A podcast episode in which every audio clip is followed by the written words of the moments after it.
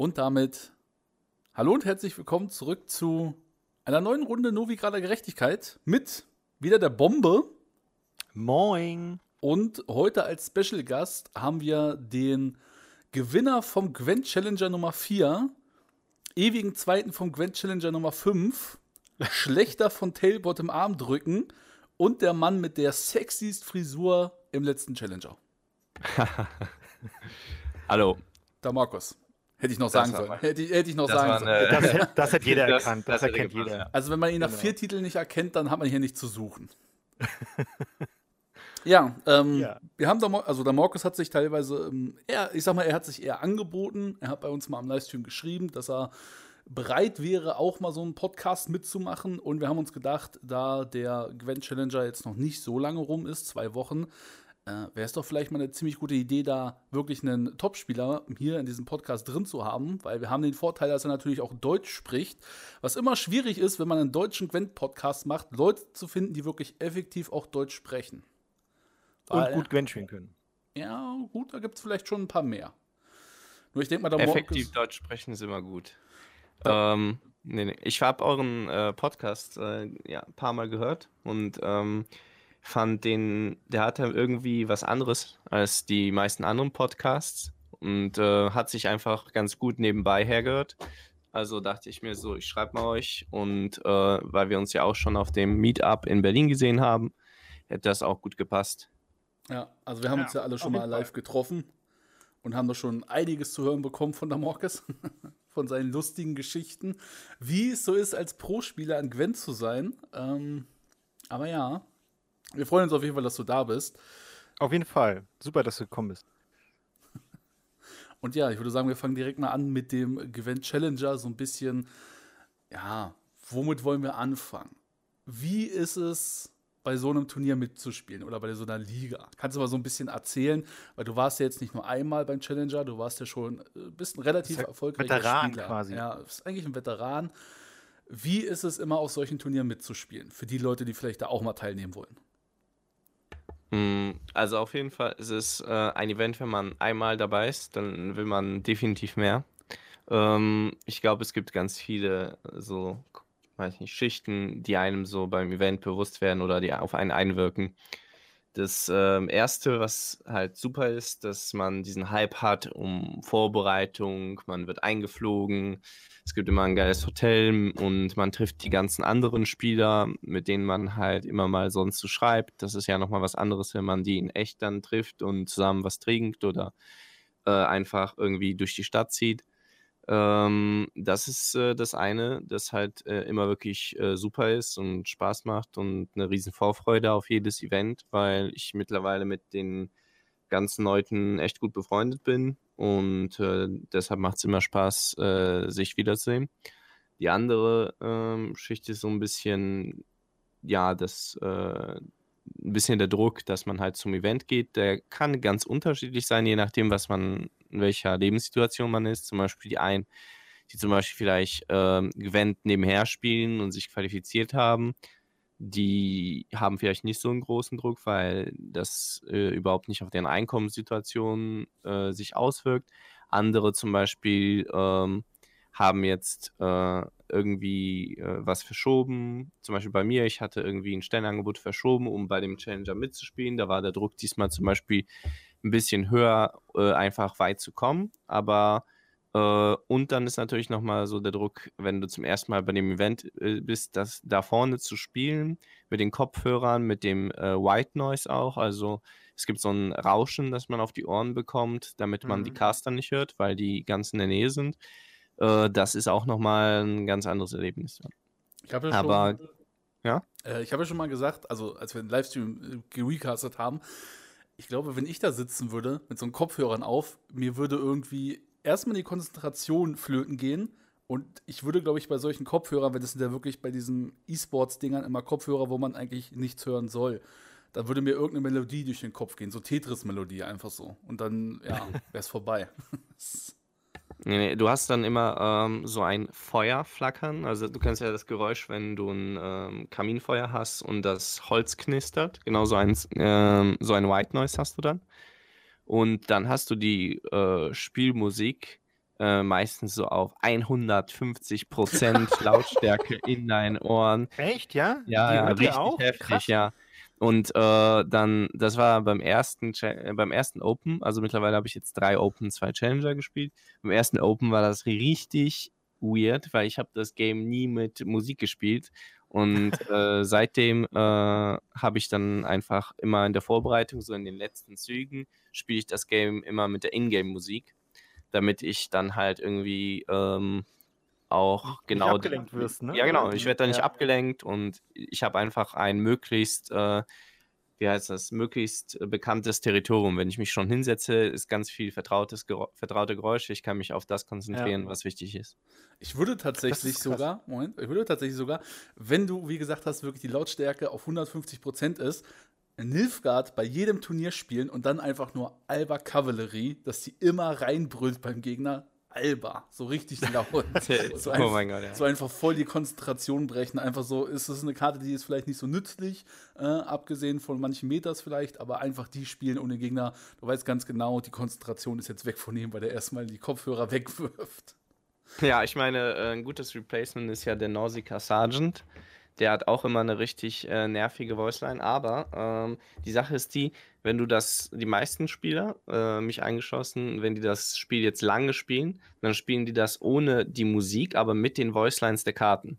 Also das würde einen halt tatsächlich nicht so ablenken, weil die Voicelines, die schaltet man meistens nicht aus, sondern man hat irgendwie die Ingame-Musik, die man ausschaltet und dann hat, läuft, lässt man eigene Musik laufen, während man die Pro-Leader grindet zum Beispiel. Hm. Das, das mache ich zum Beispiel auch. Zwar nicht in der Pro-Leader, aber das mache ich tatsächlich auch, weil ich die Voicelines teilweise einfach sehr cool finde.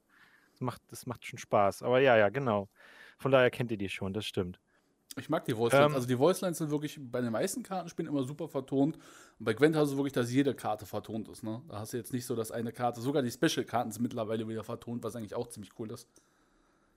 Ja, mein großer Vorschlag war ja am äh, CD Projekt Red, dass ähm, bevor das quasi, dass die bei Masters nochmal einen Tag ähm, vorher uns einfliegen und jeder, der beim Challenger, der einen Challenger gewonnen hat, kriegt seine eigene Karte und die verton dürfen wir dann auch vertonen. Das fände ich mega geil. Geil, ja, das wäre richtig geil. Wie haben sie reagiert?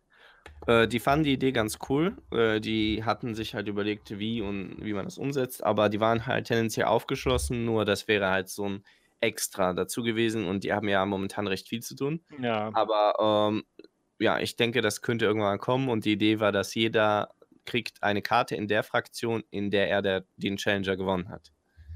Das finde ich cool. Das ist eine geile Idee, ja. Und CDPA ist ja für sowas relativ offen für so eine Idee, ne? Das ist ganz cool. Also können wir mit Außerdem ist es auch so, dass viele Leute, also viele Spieler in Gwent, die was gewonnen haben oder die oft auf die Turniere kommen, haben schon einen sehr eigenen Charakter, den könnte man gut in der Karte wiedergeben. Jeder sticht irgendwie durch was Besonderes heraus.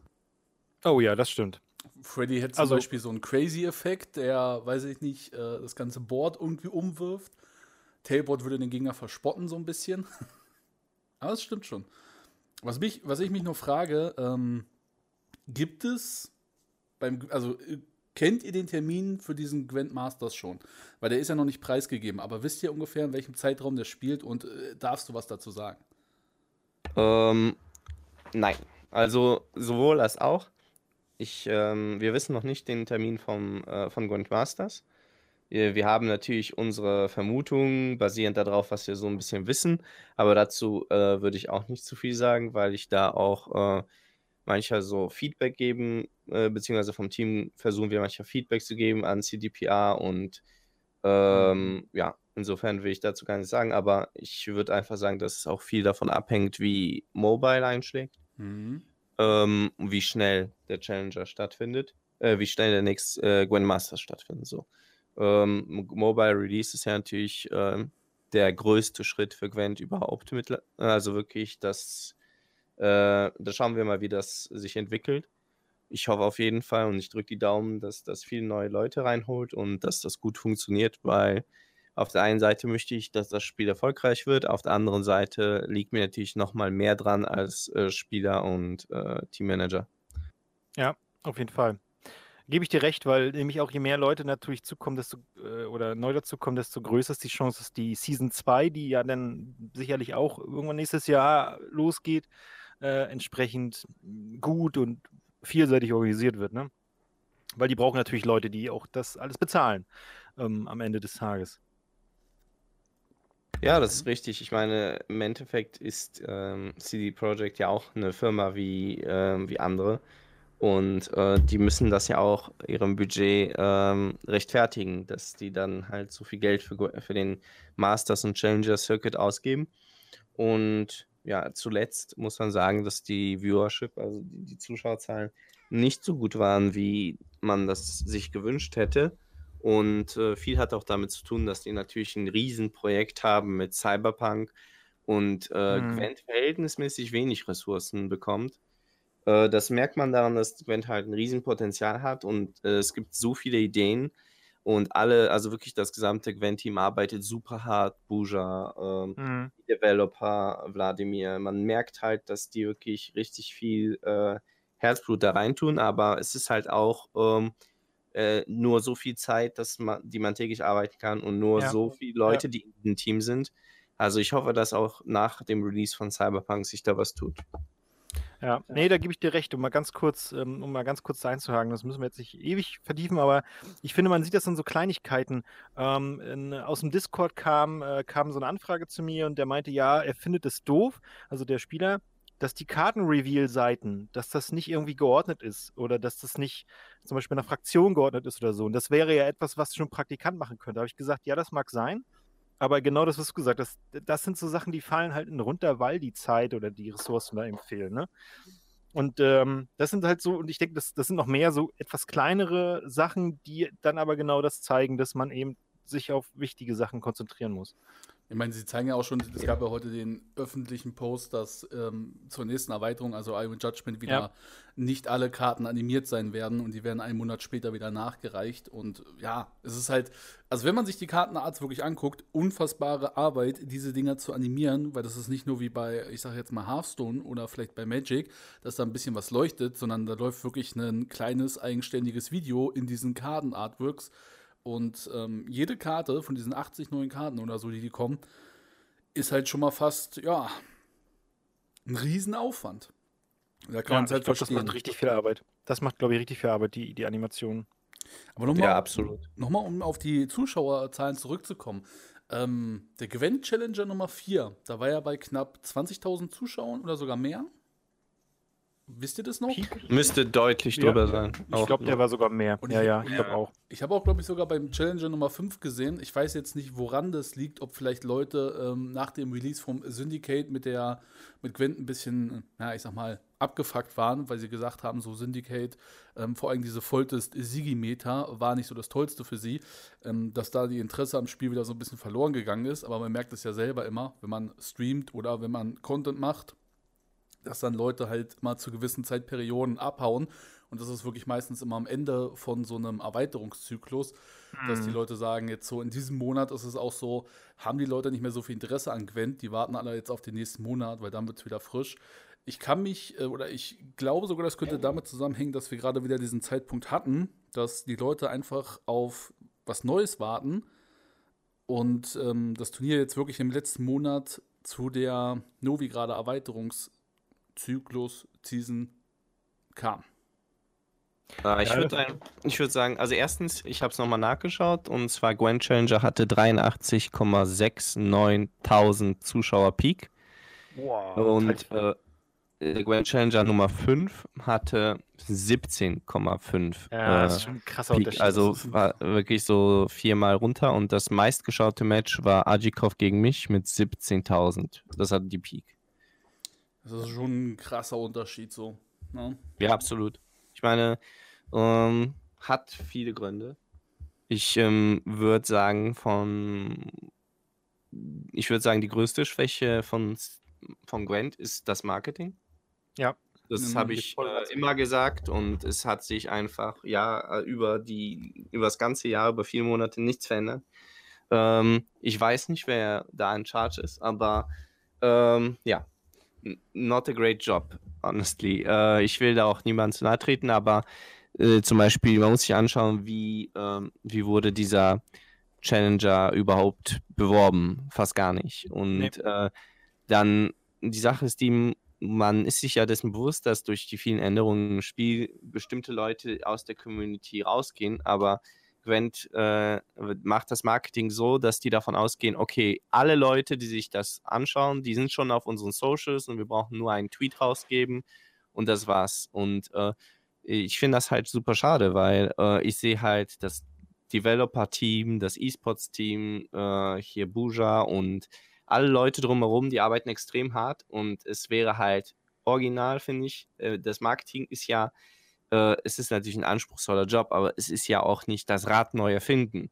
Es ist einfach nur äh, mal wirklich ähm, auch mal auf neue Leute zu gehen, aggressiver marketen, besser mit der Community zusammenarbeiten. Und es gibt viele Dinge, die jetzt so reingekommen sind, das Gwent Partnership Programm, äh, der Gwent Observer und so weiter.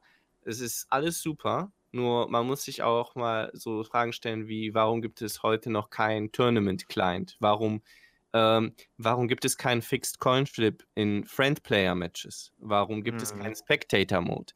Da sind ja auch, ähm, natürlich sind da Sachen, die über, durchs Development gehen müssen, aber äh, wenn man sich jetzt anschaut, wie viel, ähm, wie viel Arbeit hinter diesem Gwent Observer Mode steht, für alle, die es jetzt nicht wissen, das ist das wenn, äh, Twitch Overlay. Wenn man dann bei Twitch guckt, kann man dann die Karten sehen und ins Deck und in den ähm, Friedhof von Spieler schauen. Genau. Mega cool, super ja, geiles mega Ding. cool, super geiles Ding, aber da muss man sich auch fragen, wer hat das priorisiert, weil hätte man wirklich einen Tournament-Mode, einen Spectator-Mode und einen, und einen Fixed Coin Flip äh, reingehaut, dann wäre das Spiel nochmal 10.000 Mal besser.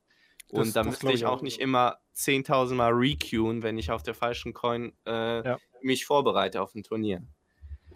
Ja. Und ich weiß, ich weiß, dass ähm, auch Leute mich, also wenn man sich mit so Leuten auf Discord oder so unterhält, dass das zum Beispiel so Punkte sind, die höre ich immer wieder und auch schon seit Monaten und ihr sicherlich auch.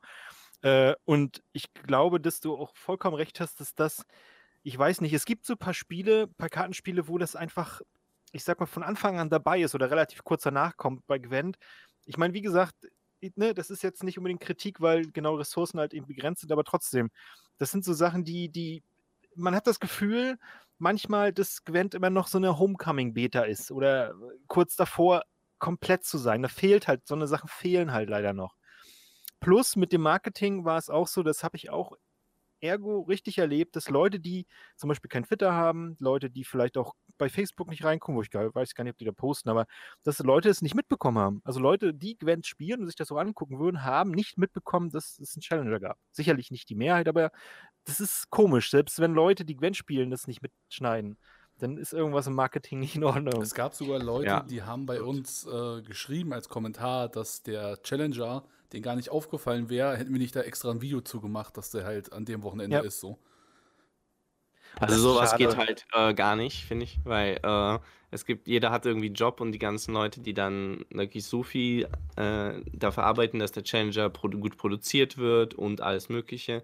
Und dann wird es einfach, weil es, es gibt halt die eine Person, die muss einfach einen Job machen, dann hat man direkt doppelt so viel Geld drin. Aber nein, ne, das, das ja. ist schade. Ich meine, äh, ich möchte auch nie, niemandem da irgendwie äh, zu nahe kommen. Also ich, was mich halt natürlich ärgert in der Hinsicht ist, dass ich äh, natürlich mit dem Team viel Content mache für Gwent und viele Leute erhoffen sich dann auch, dass sie dann ähm, sich da was aufbauen können und ähm, man und da steckt wirklich unfassbar viel Arbeit dahinter und auf eine gewisse Art und Weise können wir noch so viel arbeiten. Unser Erfolg hängt dann irgendwann mal nicht mehr von dem, ja, von der Anstrengung ab, die wir mhm. in unserer Arbeit tun, sondern auch einfach von dem Marketing und von dem Erfolg des Spiels. Und äh, wer auch immer da die Entscheidung trifft, muss verstehen, dass das Spiel nicht populär wird, weil es gut ist, sondern weil es gut ist und gut vermarktet wird. Ganz genau. Und es bleibt dann gut oder populär, weil es gut ist. Richtig. Aber man kann nicht den, den Schritt, den einen Schritt vorm anderen machen. Ne? Also man muss das schon in der richtigen, richtigen Reihenfolge machen. Gebe ich dir vollkommen recht. Und ich finde es auch vor allen Dingen schade.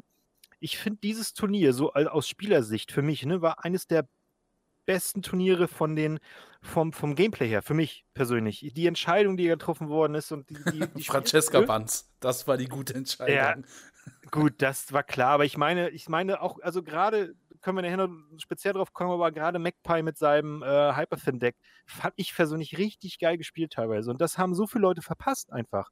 Und das ist ja auch schade. weil man, bei so Turnieren, ich finde, das ist, das macht, als, mir macht das super viel Spaß dazu zuzuschauen, weil es einfach krass ist, weil es einfach mal was anderes ist, als auf Valletta zu spielen. Und das geht halt eben auch vielen dann.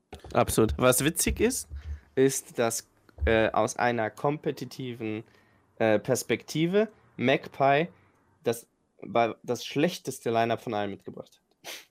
ja, so. ja, aber es hat, hat es, gepasst, es trotz dessen. Ne? Aber man muss auch sagen, also, äh, er, hat, muss, äh, ja. er hat ja, wirklich richtig krass gespielt. Also, man hat ja die Spiele gesehen, ich weiß nicht, ob du die auch gesehen hast, ähm, oder ob du, ich weiß ja nicht, was er in den Pausen macht. Äh, wir stellen uns immer vor, dass er dann zum Catering, dass da sozusagen so einen Pausenraum gibt, dann gibt es dann so ein kleines Buffet, was ihr essen könnt. Ähm, aber bei dem Spiel gegen Coleman hat er tatsächlich ähm, sich mit Hyperthin extrem krass gebrickt, so. Und das ist natürlich dann immer nicht so was Schönes, wenn man sowas beim Turnier sieht. Ähm, er hatte natürlich auch ein paar glückliche Momente, aber er hat sich, obwohl er am Anfang da wirklich so nicht so toll gezogen hat, sich nicht unterkriegen lassen und trotzdem ja. halt immer noch relativ willensstark gespielt.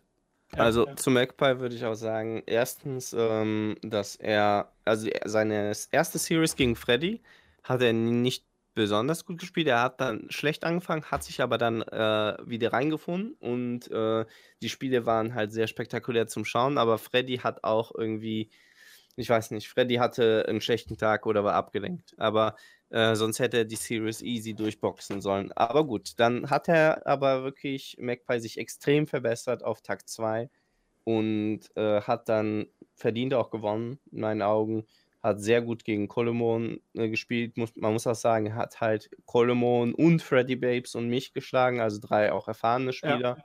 Ja, ja. Und äh, auch persönlichen, persönlichen Umgang, sehr netter Mensch. Ich habe mich auch sehr für ihn gefreut. Ähm, weil äh, er, er, lebt ja in Moldawien und äh, ich meine, mit den 60k, äh, die er da, 60.000 Dollar, die er da gewonnen hat, ist das irgendwie 10 Jahresgehälter, äh, 10 ja, gute Jahresgehälter. Ja. Insofern verändert das das Leben von dem Jungen und das ähm, ist auch einfach immer was Schönes, wenn, weißt du, was, der hat jetzt auch noch zu Hause gelebt, was müssen dann seine Eltern sagen, wenn er dann einfach mal äh, nach Hause kommt und die waren vielleicht nicht so begeistert davon, dass er Computerspiel spielt und dann kommt er da und sagt, Mama, Papa, ich habe zehn Jahresgehälter verdient.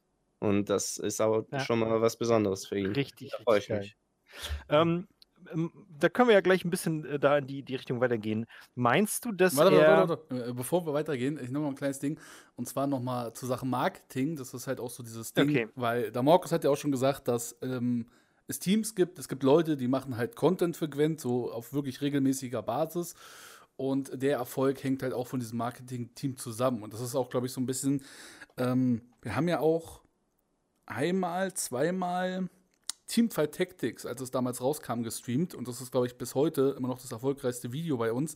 Ich glaube auch so ein bisschen, das Problem in Zukunft könnte sein, dass viele Leute, die vielleicht Gwent-Content gemacht haben, abspringen werden ähm, einfach weil sie sich mittlerweile oder weil sie halt sowas aufbauen wollen und mit Gwent ist es halt wirklich momentan extrem schwer möglich. Ich habe auch schon mit Leuten, sage ich mal, geschrieben, die haben kommentiert, dass ähm, Videos zu Gwent machen, auch wenn es ein tolles Spiel ist, es lohnt sich einfach nicht, weil es gibt dadurch kein Geld. Gut, das kann jeder sehen, wie er will. Weil vielleicht wird ja irgendwann der Erfolg kommen. Und dann ist man, glaube ich, da schon so ein bisschen berühmter. Aber das ist halt auch so immer dieses Problem, was du dann hast, dass mhm. die Leute, die halt wirklich so Content machen, ähm, es kriegt nicht wirklich Aufmerksamkeit. Und ich glaube auch, dass sie da am Anfang so ein bisschen zurückgerudert sind, weil ganz zum Anfang oder als die Beta-Zeit draußen war, da hatten sie ja ähm, Streamer sich geholt, die dieses Spiel promoten sollten. Ne? Also wir hatten tatsächlich einen Criparian und das ist, glaube ich, im Kartenspielbereich auf Twitch ein sehr, sehr großer Streamer, wenn nicht sogar einer der größten. Auf jeden ähm, Fall. Also diese ganzen Hearthstone-Streamer hatten sie sich ja geholt und es hat einfach nicht so funktioniert, ne? Das ist natürlich auch das Problem. Trump hatten sie sich geholt, ich weiß auch nicht wen. Die Frage also, ist halt, also ja, das, das war ja auch beim ersten Challenger der Fall, da hat ja auch Trump gespielt und Live-Coach und so weiter. Die Sache ist so, natürlich auch die, das war ein bisschen äh, too try hard am Anfang. Man, und das Spiel war in dem Moment halt cool, war schön, aber das war damals auch noch irgendwie nicht und hat einfach nicht so gerissen. Das war äh, nicht der richtige Zeitpunkt. Hätte man jetzt, hätte man diese Offensive ein bisschen später gestartet, dann ähm, wäre das vielleicht besser gewesen, aber da kann man auch keinen Vorwurf machen. Das ist halt so ein bisschen aggressives Marketing am Anfang. Ich würde mir heute mehr aggressives Marketing Ja. wünschen. Die Sache ist natürlich die, erstens, ähm, Cyberpunk nimmt unfassbar viele Ressourcen, aber Cyberpunk zeigt ja auch gerade, dass äh, im Marketing von CD Projekt Red unfassbar talentierte Leute sind. Ähm, und zwar, was, äh, wenn man sich anguckt, wie das Spiel gehypt wird, wie, wie das mit Keanu Reeves, Ja. äh, dass die den da reingeholt haben, wie viel die da richtig machen und so weiter. Das Marketing ist da top-notch, ja. Und ähm, natürlich frisst das halt unfassbar viele Ressourcen. Deshalb kann ich mir vorstellen, dass dann vor allen Dingen äh, Gwent drunter leidet. CDPR ist auch so ein perfektionistisches äh, Unternehmen, die dadurch, dass die halt äh, immer mit so viel Leidenschaft an ihren Projekten arbeiten, ähm, haben die hat sich hat das ja auch zu Gwent Homecoming geführt und das hat auch das Spiel extrem zurückgeworfen und solche Patzer darf man sich beziehungsweise ja Patzer ist es nicht, aber soll, man kann sich halt nicht immer so viel erlauben, wie man möchte in der Branche, wenn die Konkurrenz vor allen Dingen nicht schläft. Definitiv. Ähm, ja, und jetzt muss man schauen. Ich hoffe wirklich, dass Mobile einfach einschlägt, dass, ähm, dass, dass ein kleiner Hype drum entsteht, dass CDPR dann sieht, okay, da jetzt das, jetzt ist der richtige Punkt, um ein bisschen aggressiv zu markten und dann äh, geht das nach vorne. Also ich würde mich natürlich für mich freuen, aber auch vor allen Dingen für all die Leute, die ähm, sowohl in CDPR mit dem Development und der E-Sport-Szene als auch umherum die Streamer und die Content Creator, dass die dann davon wirklich profitieren können. Ja, bin ich ganz bei dir, auf jeden Fall. Ich hoffe natürlich. Drücken wir die ja. Daumen. Ja. Aggressives Ah, Marketing okay. muss her. Auf, ja, vielleicht haben sie ja irgendwas in der Hinterhand. Man weiß es nicht. Ähm, sie werden natürlich jetzt auch nicht unbedingt so viel, so viel verraten. Ja, natürlich Ähm, nicht. Äh, lasst uns Wir mal waren bei Magpie, ne? Genau, Ja. lass uns mal über den Challenger reden. Ich habe, ähm, weil du ja gesagt hast, gegen Freddy hat er ja gar nicht so gut gespielt, nur Freddy halt irgendwie noch blöder gespielt oder hat einen schlechten Tag gehabt. Meinst du, dass er gegen speziell euch beide, oder was ist speziell, aber dass er gegen euch beide auch deswegen so viel besser war, weil er die Decklisten kannte? Hat, macht, hat das so einen großen Einfluss, dass der Überraschungseffekt?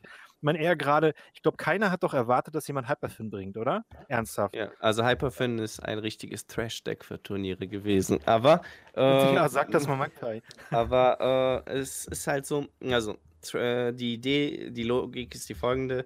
Hyperfin ist super easy targetable. Es hätte ja auch einer von den Leuten sagen können, Nonsense, ich bringe jetzt einfach mal einen Viper Witcher und äh, irgendein Line-Up oder ich rolle jetzt aus Diplomacy den Viper Witcher und so weiter. Es geht einfach so viele Sachen, die, Ja. sch- die schlecht gehen, laufen können.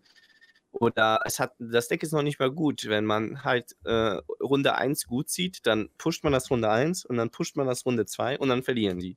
Also Genau. das ist halt ähm, die ganze Magie. Und äh, aber dadurch, dass halt wirklich niemand, äh, niemand gedacht hat, äh, jemand hat so viel äh, oder beziehungsweise niemand hat gedacht, dass jemand das bringt, deshalb hat niemand dagegen getaggt, deshalb war es halt gut. Ähm, es war nicht mal gut, also es war halt okay und äh, man hat auch gesehen, er hat halt teilweise mit dem Deck gekämpft, um das durchzuboxen, aber ähm, hat geklappt. Ich würde aber sagen, dass ähm, das einen anderen Grund hat, warum äh, Day 2 gut war. Äh, erstens, okay, offene Decklisten helfen sehr, wenn du weißt, welche Antworten dein Gegner hat auf Tall Units. Ja. Ähm, das hilft vor allen Dingen gierigen Decks mehr. Und ähm, auch mit diesem Schubdeck, er hat eine begrenzte Anzahl an Removal, da weiß er dann halt, wie er das verteilen soll. Offene Decklisten helfen immer guten Spielern, ja. Und äh, die zweite Sache ist, dass ähm, er, wenn man zum ersten Mal beim Turnier dabei ist und ja, dann kommt man durch die erste Runde durch, dann fällt ein riesiger Druck ab, ja. Also ich, ich habe auch gesagt, so, puh, hier, ich habe ähm, ich habe jetzt so lange auf diesen Changer gewartet. Ich hatte irgendwie Optionen, möchte neben, also in Real Life ein bisschen äh, auf äh, On Hold getan und so weiter. Mhm. Und jetzt äh, bin ich hier im Quarterfinal, das ist schon Druck. Dann, hieß, dann hier auch noch gegen Chessy, TLG und Ja. TA gegeneinander. Dann dachte ich auch so, ja, Gewinn oder Seppuku. Und, und äh, aber wenn man den ersten Tag schon mal äh, geschafft hat, dann ist es halt super entspannt. Dann denkt man sich, ja, jetzt, jetzt habe ich schon mal gewonnen, jetzt habe ich schon mal ein bisschen Geld gemacht, jetzt, Ja, ja. jetzt, jetzt gebe ich einfach nur noch mein Bestes. Und genau so ist es. Also dann wirklich, ich bin am er- zweiten Tag super entspannt, si- sitze ich da am Tisch. Muss ich aber auch tatsächlich sagen, das ist mir wirklich aufgefallen, ähm, speziell bei dir, ähm, dass du, äh, man hat das gesehen, du warst, wie soll ich sagen, auch in den Gesten so, ne? Du, ich will nicht sagen, man war verkrampft, aber ich verstehe, was du meinst. Du bist irgendwie ein bisschen konzentrierter am ersten Tag und guckst auf alles und äh, am zweiten Tag, gerade ge- gegen Azikov mit, mit den hast du ja 3-0 weggefegt, da gab es ein paar schöne Gesten, die, die man auch als GIF hat, äh, herrlich. Da- Das wirkt wirklich ein bisschen befreiter. Das hat, man- das hat man auf jeden Fall gesehen. Ich fand Ja, das, Adjikov auch einfach ein guter Freund und Teamkamerad und äh, ich wollte schon immer mal gegen Adjikov im Turnier spielen. Das war halt einfach ähm, ja, super entspannt. Wir haben dann ein bisschen rumgequatscht. Das war wirklich äh, total gelassene Atmosphäre. Wer auch immer gewinn, gewonnen hätte, der andere hat es ihm gegönnt und äh, ja, hat Spaß gemacht. Das finde ich übrigens in Gwent so richtig cool. Ich meine, ich gucke nicht viel, nicht viel andere kompetitive Spiele, äh, nur so am Rande. Aber bei Gwent ist es, also wirklich bei so einem Challenger, ne? auch wenn Azikov 3-0 verloren hat, das, du hast nie das Gefühl, dass irgendeiner irgendeinem anderen nichts gönnt oder dass er irgendwie sehr sauer ist, sondern das ist wirklich eine richtig freundschaftliche und professionelle ähm, äh, Erfahrung da. Finde ich super cool. ich habe das aber. Nee, absolut. Also die Leute äh, sind halt ähm, alle super äh, freundlich und äh, entspannt. Also, ähm, fa also fast alle, die ich kennengelernt habe, waren da sehr entspannt. Ich muss aber, ich habe das noch nie bei einem Online-Turnier gesehen, dass da irgendjemand, ähm, nachdem er verloren hat, dem anderen nichts gegönnt hat. Aber ich gucke auch, also das, was ich gucke, teilweise sind eigentlich größtenteils nur Kartenspielturniere. Ähm, vielleicht noch mal ein paar andere Sachen. Ich gucke halt nicht so in den Ego-Shooter-Bereich.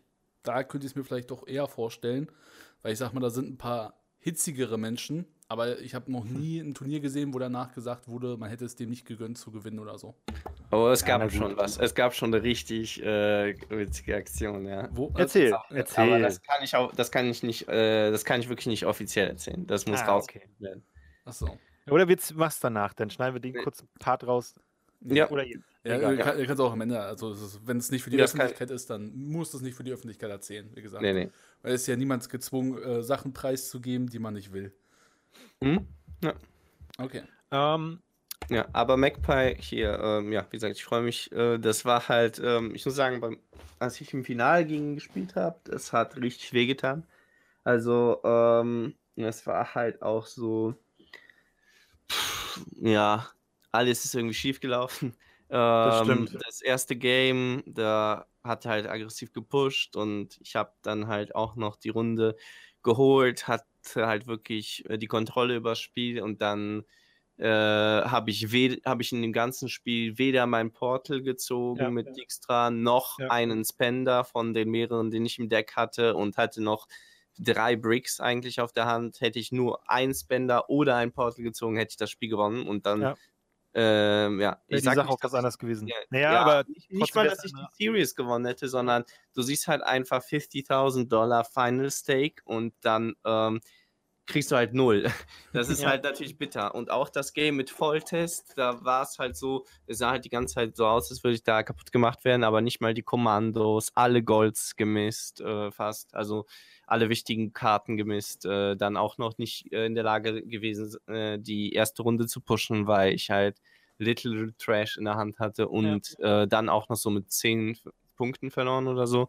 Das hat halt einfach, das war einfach so, äh, ich muss sagen, von allen Spielen, die ich jemals gespielt habe, am of Masters Events, habe ich das Finale am besten gespielt. Ich habe halt das Finale kein einziges Missplay gemacht und es hat einfach keinmal gereicht. Aber äh, man muss halt einfach auch sagen, ähm, ich war natürlich danach mega enttäuscht und halt irgendwie, äh, also wirklich einfach enttäuscht. Aber dann habe ich mm, mir auch gesagt, gut, ähm, you can only do so much und du kannst, soll, man sollte sich halt nicht über die Spiele ärgern, die du äh, verloren hast, sondern über die Spiele, die du gewinnen hättest können. Und da konnte man nichts Mhm. reißen. Also de dein erstes Spiel äh, mit Syndikat, da habe ich auch gesagt, das ist ein lehrreiches Video dafür, ähm, wie man mit Syndikat trotz perfekter Spielweise verliert. Also, weil genau das das Problem ist. Da habe ich auch gedacht, ach du armer Kerl, oh nein.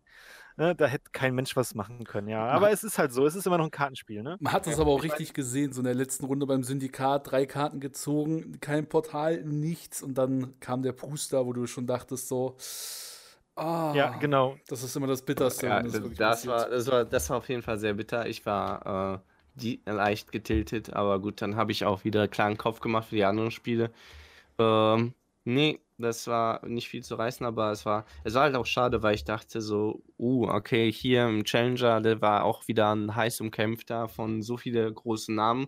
Und ich habe hab mich wieder ins Finale durchgeboxt und diesmal hat wirklich auch gut gespielt. Ich war super zufrieden äh, mit, den, mit fast allen meinen Games. Und dann war halt so die Option, da, den Titel zu verteidigen. Das wäre halt eine coole Story gewesen. Mhm. Aber ähm, ne, ich meine, ist ja auch okay. Magpie, ähm, wie gesagt, ich freue mich für ihn und ich freue mich, ihn dann auch in World Masters wieder zu treffen.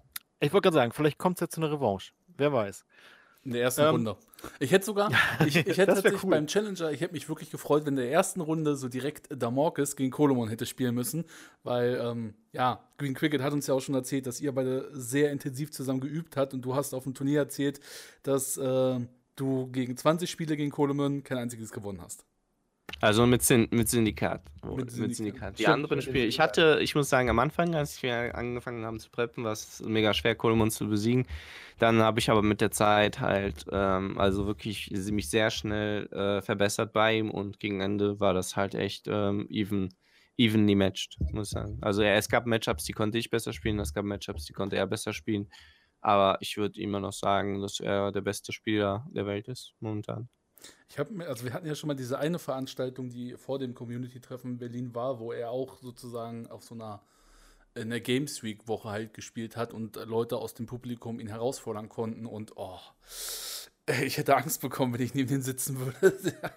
also es war egal, wer gegen ihn gespielt hat, Neueinsteiger oder äh, sag ich mal schon, also Kupo hat ja auch eine Runde gegen ihn gehabt. Er hat alle fertig gemacht so, und er hat einfach keine Gnade gezeigt. Ja, aber das hat, das hat irgendwo, hört man den Satz auch, dass er jedes Spiel so ansieht, als wäre es halt ein Turnierspiel, wo es was geht. Das merkt man bei ihm irgendwie auch, ne? Finde ich aber cool. Ich mag seine Attitüde unglaublich gut. Und Golemon ist ja ein super bescheidener, ruhiger Typ, der mhm. einfach nur, genau, immer das Beste geben will. Und das ist, äh, ja, einfach äh, inspirierend für andere. Guckt ihr euch die Spiele eigentlich danach noch an und analysiert ihr das? Nehmt ihr was mit für potenziell zum Beispiel die Masters oder ist das vergessen jetzt, das, der Nee, ich gucke mir am gleichen Tag nochmal in der Nacht an die Spiele, die ich gespielt mhm. habe. Und dann äh, schaue ich, ja, was ich halt richtig gemacht habe, was ich falsch gemacht habe. Und dann weiß ich ja für den nächsten Tag schon direkt was. Aber ich bin, also normalerweise, du hast ja auch gefragt, was wir dann nach den ähm, Spielen machen oder während äh, mhm. des Turniertags. Zum Beispiel ich, äh, nachdem ich mein Spiel gegen Chelsea gespielt habe, bin ich erstmal 15 Minuten schlafen gegangen. Ich war, das ist einfach äh, so eine Pressure und äh, man ist halt so konzentriert. Danach ist halt, du bist halt so hoch und danach geht es halt ab ins Tal. Ja. Und dann brauche ich erstmal einen Moment Ruhe und auch wenn es das Community Meetup äh, da gab und viele Leute da gab, ich war so, sagen wir mal so 60 Prozent mit den Leuten, 40 Prozent brauchte ich einfach ein bisschen Ruhe und habe dann wie in Ruhe die Spiele mal angeguckt und ähm, einen Nap gemacht. Was ja auch verständlich ist, also und, und klar. Ähm, dieses Community-Event, das war ja relativ neu, ne? Also, dass da auch Leute freiwillig sozusagen kommen konnten und in dem, äh, in dem Büro, ne, äh, gucken konnten. War das äh, als aus Spielersicht, hatte das irgendwie einen Mehrwert, dass man die danach und dazwischen treffen konnte? Oder war es egal? Oder ähm, wie war das? Absolut, absoluter Mehrwert. Also die Community ist halt ähm, sehr sympathisch. Viele Leute, vor allen Dingen, denen ich auch teamweise zusammenarbeite, ob es halt Artikel sind oder, äh, oder irgendwelche Turniere, die man zusammen veranstaltet und so weiter. Man kennt halt sehr viele Leute und es ist immer schön, äh, neue Leute kennenzulernen und zu hören, dass die halt irgendwie äh, Spaß dann haben, wenn man äh, beim Turnier ist oder dass die einen unterstützen. Das ist immer echt cool. Und ähm, ja, also ich glaube, die fast alle, also alle haben das bestimmt genossen. Es war schön, dass viele Leute da waren. Und äh, was ich noch sagen wollte, ist, jetzt äh, ist mir kurz entfallen, du hattest noch was gefragt. Ähm, ah ja, es gab aber schon mal äh, ein kleines Meetup und zwar war das, als ähm, äh, die als CD Projekt Red uns erlaubt hat vom Team, so ein Team Artusa Viewing Party dort zu machen. Da waren wir auch zu acht oder zu zehnt äh, okay. da in, ähm, und da war es halt auch super chillig. Diesmal war es natürlich viel größer. Da waren halt, weiß ich nicht, 60 Leute vielleicht. Mhm. vielleicht ja, mehr. Pumpkin zum Beispiel kam ja auch, was ich ziemlich cool oh, fand. Ja, ja. Aber ich glaube, der wurde auch eingeladen, oder? Weil er das ähm, Showmatch gemacht hat gegen Radu. Nein, nee, im Stream hat er erst gesagt, dass er, dass er überlegt hinzugehen, aber es ist ihm zu weit. Und dann irgendwie kurz vorher, ein paar Tage vor dem Mittwoch, äh, hat er gesagt, er fliegt jetzt doch rüber. Ja, weiß, und jetzt habe ich übrigens ganz kurz gehört, dass er mit Freddy Babes und noch irgendwie eine Wohnung in Polen sucht. Echt? Ob das stimmt, keine Ahnung. ja, ja, das stimmt. Also die ja, haben ne? auch eine Wohnung gefunden und Ach, wollen, cool. Ja. Also die war, es wird halt so ein Gaming-Haus dann stehen. Aber nice. das ist halt in the working. Also eine Gaming-Häuser sind immer nice. Wir ja. Haben, äh, wir haben gerade eine Rückkopplung bei dir in der Morkis. Oh ja, äh, Echo. Alles gut. Ja, du, ähm, bist, du, bist, halt auch viel näher an der Szene dran. Ähm, du kannst, wie gesagt, häufiger zu diesen Turnieren und vor allem, wenn sich da mehrere Leute zusammentreffen, muss man nur aufpassen, weil es gibt halt auch immer wieder Geschichten, dass sich da die Leute in so einen Häusern halt zerstreiten. Ne? Aber hoffen wir, dass ja, das nicht passiert. Ne, man ist, muss halt, ist halt schauen, wie eine WG, ne? Ja. Aber ja.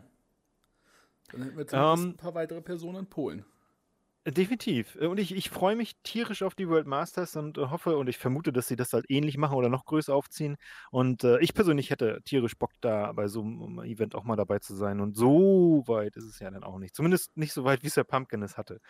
Ähm, und äh, Backbeard und die, das ist ganz lustig, dass die Hoster, die Caster so ganz äh, aus Amerika kommen und aus, äh, ne, und die, die meisten Spieler und äh, CD Projekt eben aus Europa. Das finde ich sehr amüsant. Ja, gut, du hast Flake, Ja, ja. Äh, du hast wirklich immer, da die Turniere immer auf Englisch gecastet werden, äh, brauchst du halt auch wirklich Leute, die gut in Gwent sind und wirklich fließend Englisch sprechen, die es fast als Muttersprache hatten. Ne? Und da hast du leider hier in Europa höchstens England, mhm. ähm, was dann natürlich ein bisschen schwer ist, weil mir fehlt, also es gibt schon ein paar gute ähm, Gwent-Spieler, aber die sind auch teilweise bei den Turnieren dabei, so Freddy Babes ne, und King Chessy ähm, sind halt bei den Turnieren häufiger dabei und Carsten ist, haben wir schon letztes Mal geklärt, was komplett anderes als Spielen. Ja, ich finde die beide gut. McBeard und Flake und auch äh, Jagras und, und Panda sind hammer super. Ich liebe die. Muss ja eine gute Kombi, die, jeweils die Paare. Ja, ja finde ich auch. Ähm, auf jeden Fall sind die Spieler auch äh, teilweise ganz anders, als man sie sich vorstellt, äh, wenn man sie mal persönlich kennenlernt, aber alle äh, sehr sympathisch. Das hatten wir. Wer, wer, war, wer war noch auf dem Fan-Treffen in Berlin? Also da haben wir auch ein paar kennengelernt. Ähm, da Morkus war Da war noch Dogma, Doba, Gnorgard. Genau. Die haben wir auch äh, kennengelernt. Ja. Kol äh, Kolomon war da. Kolomon, äh, ich habe, glaube ich, kein einziges Wort mit Kolomon gewechselt. Ähm, er hat zwar gespielt so, aber ich habe nie wirklich mit ihm geredet. So, er war wirklich so, äh, wie du schon sagtest, der Stillschweigende auf der, sage ich mal, Veranstaltung. Ja, es ist, er ist ein ruhiger Typ. Ja. Ich, ich nicht. das haben wir auch gleich gemerkt. So, ne? Wir saßen da alle in der Runde, da kam da Morges an, so, ey, ja, hier, ja, uh. Nö, aber nee, der, der, Challenger war auf jeden Fall ein super Event. Ich freue mich immer äh, so, weil da passiert einfach so viel und mittlerweile, wie gesagt, bin ich mega gut befreundet mit den Jungs, also vor allen Dingen mit, äh, äh, mit den Leuten, die aus, aus der polnischen Community sind, wie Tailbot ähm, Efren. Ich weiß nicht, ob ihr den noch kennt, mhm. von Gwent. Und der war beim äh, vierten Challenger dabei und Azon. Azon ist einer der polnischen Caster. Mit mhm. denen haben wir dann auch immer eine gute Zeit und sowieso mit allen Spielern und ähm, ja, das macht einfach Spaß. Und ich hoffe, es gibt auch beim Masters eine groß, ein großes Meetup und möglichst viele Leute kommen. Ich hoffe auch, dass es mehr gepusht wird, das Masters. Also wie Marketing-Sachen, aber halt auch, dass da. Ähm, es gab ja auch schon die Nachfrage, ob es beim Masters sowas dann wie so eine Live-Bühne geben wird, weil ähm, viele E-Sports-Veranstaltungen sind momentan in so einer Live-Bühne dass man halt die Spieler da vorne sieht, aber ich glaube, das würde auch die Leute zu sehr ablenken. Ich meine, stell dir mal vor, du wirst, wie wäre es für dich, von einem riesen Publikum zu spielen? Die ja noch anfeuern oder reinrufen oder so, ja, das ist eine gute Frage. Ja, keine Ahnung. Ich glaube, mittlerweile ähm, würde es mir nicht mehr so viel aushauen. Es wäre cool, ich wäre richtig gehypt, aber ich, ähm, äh, ja, die, dieser Druck ist so ein bisschen in der ersten Runde immer da, aber danach äh, ist es ähm, viel entspannter. Ich weiß nicht, ob das bei Masters zwangsläufig so ist, bei dann, weil da ist einfach so viel Geld drin. Aber ich, ich fände es cool, wenn bei Masters ein bisschen die Verteilung anders ist, dass der Gewinner jetzt nicht so ein krasses Stake bekommt, sondern dass es halt auch schon äh, richtig äh, gut einfach über die Runden verteilt wird und die Quarterfinals auch äh, einen größeren Anteil haben weil irgendwie jeder, der da ist, der hat schon so viel mit dem Game durchstanden und so viel ja. gemacht und so viel sich be bewährt, dass es halt einfach super ist. Ja. So, mein, ich, so mein Ziel ist immer bei den Turnieren natürlich halt äh, ähm, Geld zu gewinnen, aber vor allen Dingen will ich auch ähm, so diese Reputation aufbauen, weil ich habe, ich bin ja auch so eine spezifische Art von Spieler, habe dann ähm, mich einfach mit jedem Turnier verbessert. Die ersten Turniere war so der Quarterfinalist Curse, dann extrem äh, glücklich durch, gegen Molegion durchgekommen und dann so den Challenger gewonnen, womit halt keiner gerechnet hätte, aber einfach im Deckbilder. Und diesmal war das halt nochmal ein ganz Turnier von ganz anderer Klasse. Also das war mit Abstand mein bestes Turnier und ich habe halt äh, auf einem anderen Niveau gespielt, was äh, mich einfach super glücklich gemacht hat. Ja, wie gesagt, das äh, Gefühl hatte ich auch, dass die, dass die, dass das Niveau der, der auch der allen anderen Spieler, ne? Also nicht aller der meisten anderen Spieler, ne, dass das wirklich extrem hoch war. Also ich weiß nicht, ich glaube, nicht alle haben gut gespielt auf dem Challenger. Ähm, ich würde sagen, so, es, auf dem Challenger haben die Leute ungefähr so gespielt wie auf dem letzten.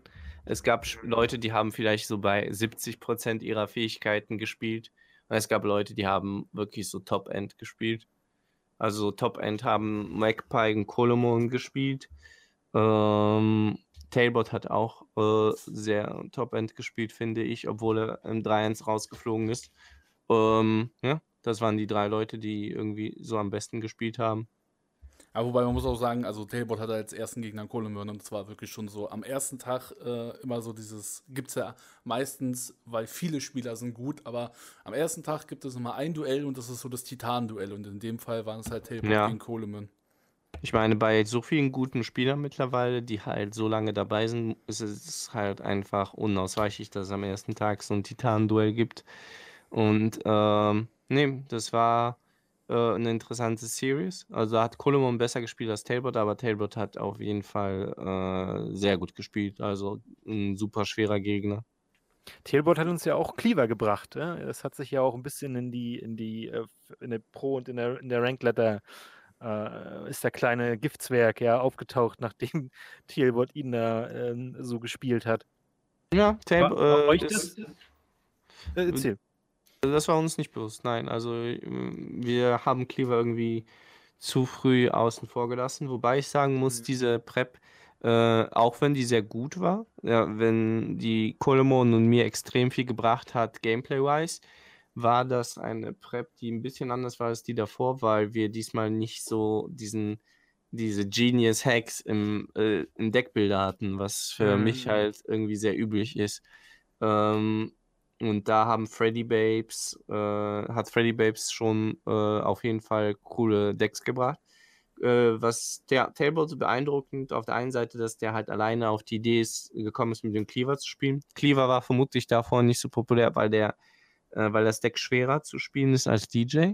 Es ja, ist halt, ja. Äh, es, ver es vergibt weniger Missplays. Es, es, ist, es ist weitaus schwerer. Ich habe es danach auch genau, probiert. Ja das, Problem, das Problem, was ich mal hatte, du musst wirklich Züge, mehrere Züge vorausdenken, was auch diese Sache mit dem Coin-Management angeht, weil du kannst nicht einfach sagen, ich hätte jetzt ganz gerne eine extra Münze, sondern du musst wirklich ähm, ein paar Züge vorausdenken und das ist halt, ja, ich sag mal, bei Coleman, wenn der Syndikat spielt, da siehst du das, das ist wirklich so ein höheres Level und das ist auch das, was diese Fraktion in den Turnieren wirklich die interessanteste fast macht, weil da ist wirklich ein sehr großer Unterschied. Aber Cleaver ist nicht unbedingt das beste Deck, wenn man auf die Pro-Ladder kommen will. Auch wenn es ein sehr, sehr starkes Deck ist.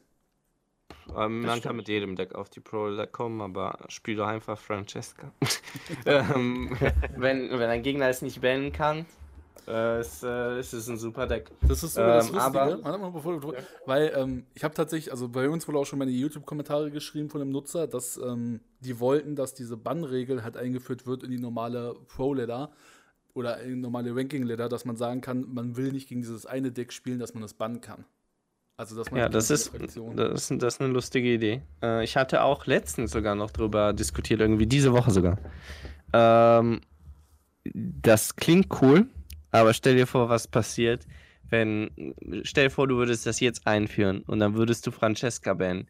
Stell dir vor, jetzt würdest du aber mit Francesca deine MMA machen wollen. Ja, das habe ich auch geschrieben. Und du würdest dann mit Francesca queuen, dann würdest du nur richtig Degenerate Decks spielen mit Ja. Lacerates und Ignis und so weiter. Dann, ja, und genau das gleiche würde sich dann halt auf die anderen Factions äh, übertragen. Deshalb muss man halt ein bisschen äh, vorsichtig sein, was man sich wünscht. du würdest Ich glaube, halt, du könntest halt einfach abusen, dieses System. Äh, auch, auch in Sachen, so habe ich auch geschrieben, so Sachen pro Neo. Was ist, wenn jetzt zum Beispiel, ähm, also dann war der andere Vorschlag, dass man wie beim Challenger so drei Decks zur Auswahl kriegt. Man kann vom Gegner sagen, er darf dieses Deck nicht spielen.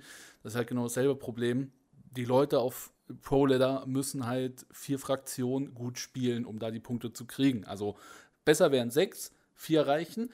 Und wenn man jetzt sagen würde, man würde immer dieses eine bannen und das ist gerade das Deck oder die Fraktion, mit der sich der Spieler noch verbessern kann, dann könnte man halt auch wieder so eine Gruppierung machen, könnte sagen, immer wenn man gegen ihn spielt, bannt man dieses eine Deck, womit er sich noch abranken kann und dann würde er einfach nicht in die Turniere reinkommen. So, das ist halt so dieses ganze Problem. Das System an Nee, nee, sich ja. wäre eigentlich ganz angenehm, so für die Rangleiste, ne? aber es ist einfach nicht umsetzbar. Das ist das Problem. Absolut nicht. Ich meine, ganz ehrlich, wenn das Problem ist, dass man. Warum, warum würde man das vorschlagen? Weil man nicht gegen Francesca spielen möchte. Was ist denn eine einfachere Lösung, als ein neues System einzuführen? Francesca ein bisschen balancen. Und ja, äh, ja Genau. that's Genau. it. Weil mancher ist die Lösung viel einfacher. Naja, oder aber, weil, also Francesca finde ich, das ist sicherlich ein sehr, sehr starkes Deck, keine Frage, oder auch die Variation. Aber es gibt ja immerhin ein Deck, was äh, mit Francesca so klarkommt, äh, in Form von Kalante. Ähm, also es ist nicht wie bei DJ und. Volt, oder es gibt mehrere, klar, aber Kalante Aber Kalante ist gut, ja. Äh, Und es ist nicht wie bei DJ und Foltes, wo du gedacht hast, Foltes war im Grunde, wenn der perfekt gezogen hat, ne, dann hat's, hast du einfach vorfighten können. Also deswegen finde ich, Francesca, ich finde dieses, die- das, diese Aufregen ist jetzt ein bisschen unangebracht, weil wenn ich viel Francesca treffe, muss ich halt mich anpassen, zum Beispiel mit Tex oder Kalante. Oder ich glaube, ja, es ist jetzt nicht so eine krasse Ich glaube, äh, das Aufregung. Problem an Francesca ist nicht, dass Francesca allgemein selber sehr problematisch ist. Sie ist gut, sie ist die beste Anführerin für Squared Hell, da müssen wir nicht drum rumreden, aber ich glaube, was die Leute mehr aufregt, ist, dass wir vor dieser Francesca-Meter ähm, schon diese Sigismund-Foltes-Meter hatten. Und ich glaube, so zwei Monate in Folge, das ähm, macht die Leute dann, dann doch sehr anfällig, auch wenn es halt eher eine Kleinigkeit ist. Ne? Aber du hast doch immer ein Deck, was, ich sag mal, OP, als OP angesehen wird und oft gespielt wird, oder? Ich- Außerdem hast du ja an der Pro-Ladder musst du ja trotzdem vier Fraktionen spielen. Du bist Ja, ja also nicht also, nur Francesca sehen. Es gab ja auch früher dieses Brand-Discard-Deck, was halt auch sehr, sehr, sehr stark war. Du hast immer ein Deck, was vielleicht ein bisschen besser heraussticht. Ja. Ne? Aber ich sag mal, ähm, es gab auch schon mal eine Meta, ich weiß nicht mehr welche, aber da war alles ziemlich gut balanced so. Ja, sicher. Also ich will nicht sagen, dass es äh, Balance ist. Ich, Francesca gehört auf jeden Fall angepasst oder beziehungsweise vielleicht ein paar Karten. Das wird äh, vielleicht auch passieren jetzt mit, mit Iron Judgment, weil sie äh, werden definitiv ja auch Karten, die schon drin sind, anpassen. Ähm, aber äh, wie gesagt, so schlimm finde ich es nicht. Und es ist so ein bisschen, habe ich manchmal das Gefühl, die Leute sind jetzt gerade in so einem, so einem Heul äh, ne, oder, oder ich reg mich jetzt einfach mal auf, weil ich so viel verliere Es wird ja auch schon Herbst. ja, ja es wird dunkler. Das stimmt, man wird depressiver. Das merkt man auch bei Gwen. Ja, Also sie ist halt nicht so, ah, gut, ich sag mal, wenn man jetzt zehn Spiele am Abend gegen sie machen muss, dann kann es halt schon frustrierend sein. Ähm, aber sie ist zu besiegen, ne? Das ist es halt Die, so. ich glaube, die, die Frustration kommt meistens nicht daraus, dass man äh, äh, gegen, so oft gegen Francesca spielt, sondern die Idee ist, dass halt, dass du zum Beispiel, wenn es wäre jetzt kompetitiv, Gwent, es würde um was gehen, und dann würde, würdest du jetzt versuchen, einen möglichst hohen Peak zu machen, und was passiert ist, dass du dann irgendein Deck queuest und dann sagst, oh, bitte nicht Francesca, bitte nicht Francesca, und dann, oh, okay, ich kann meine Peak weitermachen, oder du queuest dann Francesca und dann, oh nein, Deshalb, ja. Ähm, aber ganz ehrlich, ähm, man kann sich halt immer so diesen idealen Zustand herbeiwünschen, wo kein Deck irgendwie OP ist. Ähm, Francesca ist OP, aber jetzt noch einem in einem Ausmaß, das okay ist und absolut tolerierbar. Da würde ich euch zustimmen. Es gibt absolut auch jetzt Tier 2 und Tier 1 Decks, die mit Francesca Genau. ähm, auf, mit, mit es aufnehmen können und deshalb finde ich es total in Ordnung. Ich glaube, das größere Problem, was wir haben oder was wir auch in der letzten Meter hatten, ist, dass es einfach Fraktionen gibt, die momentan weiter abgeschlagen sind als sonst. Also, wenn du jetzt eine Francesca hast und du sagst, die ist das Top-Tier, dass du dann mit einer Fraktion versuchst, die vielleicht gerade mal so Ende Tier 2, Anfang Tier 3 Decks finden kann. Na, das ist das größere Problem, glaube ich. Ja, Die Turniermeta ist momentan nicht so schön. Du, wenn du jetzt Community Tournament spielen würdest, ähm, das, es gibt ein Problem. Es gibt drei gute Factions und drei schlechte Factions. Es Mhm. ist halt so ein bisschen schade, dass es so ist, weil, ähm, sagen ja, das, das, das macht Best of Threes skill-based und Best of Fives nicht so skill-based. Ja. Weil ähm, dann, was auch immer du für ein Line-Up fürs Best of Five baust, du musst ein schlechtes Deck reintun. Und ähm, ja, als guter Spieler fühlt sich das nicht so gut an. Weil, ja, aber gut, äh, mal schauen, wie Iron Judgment äh, wird. Es ist ja auch äh, schon sehr bald.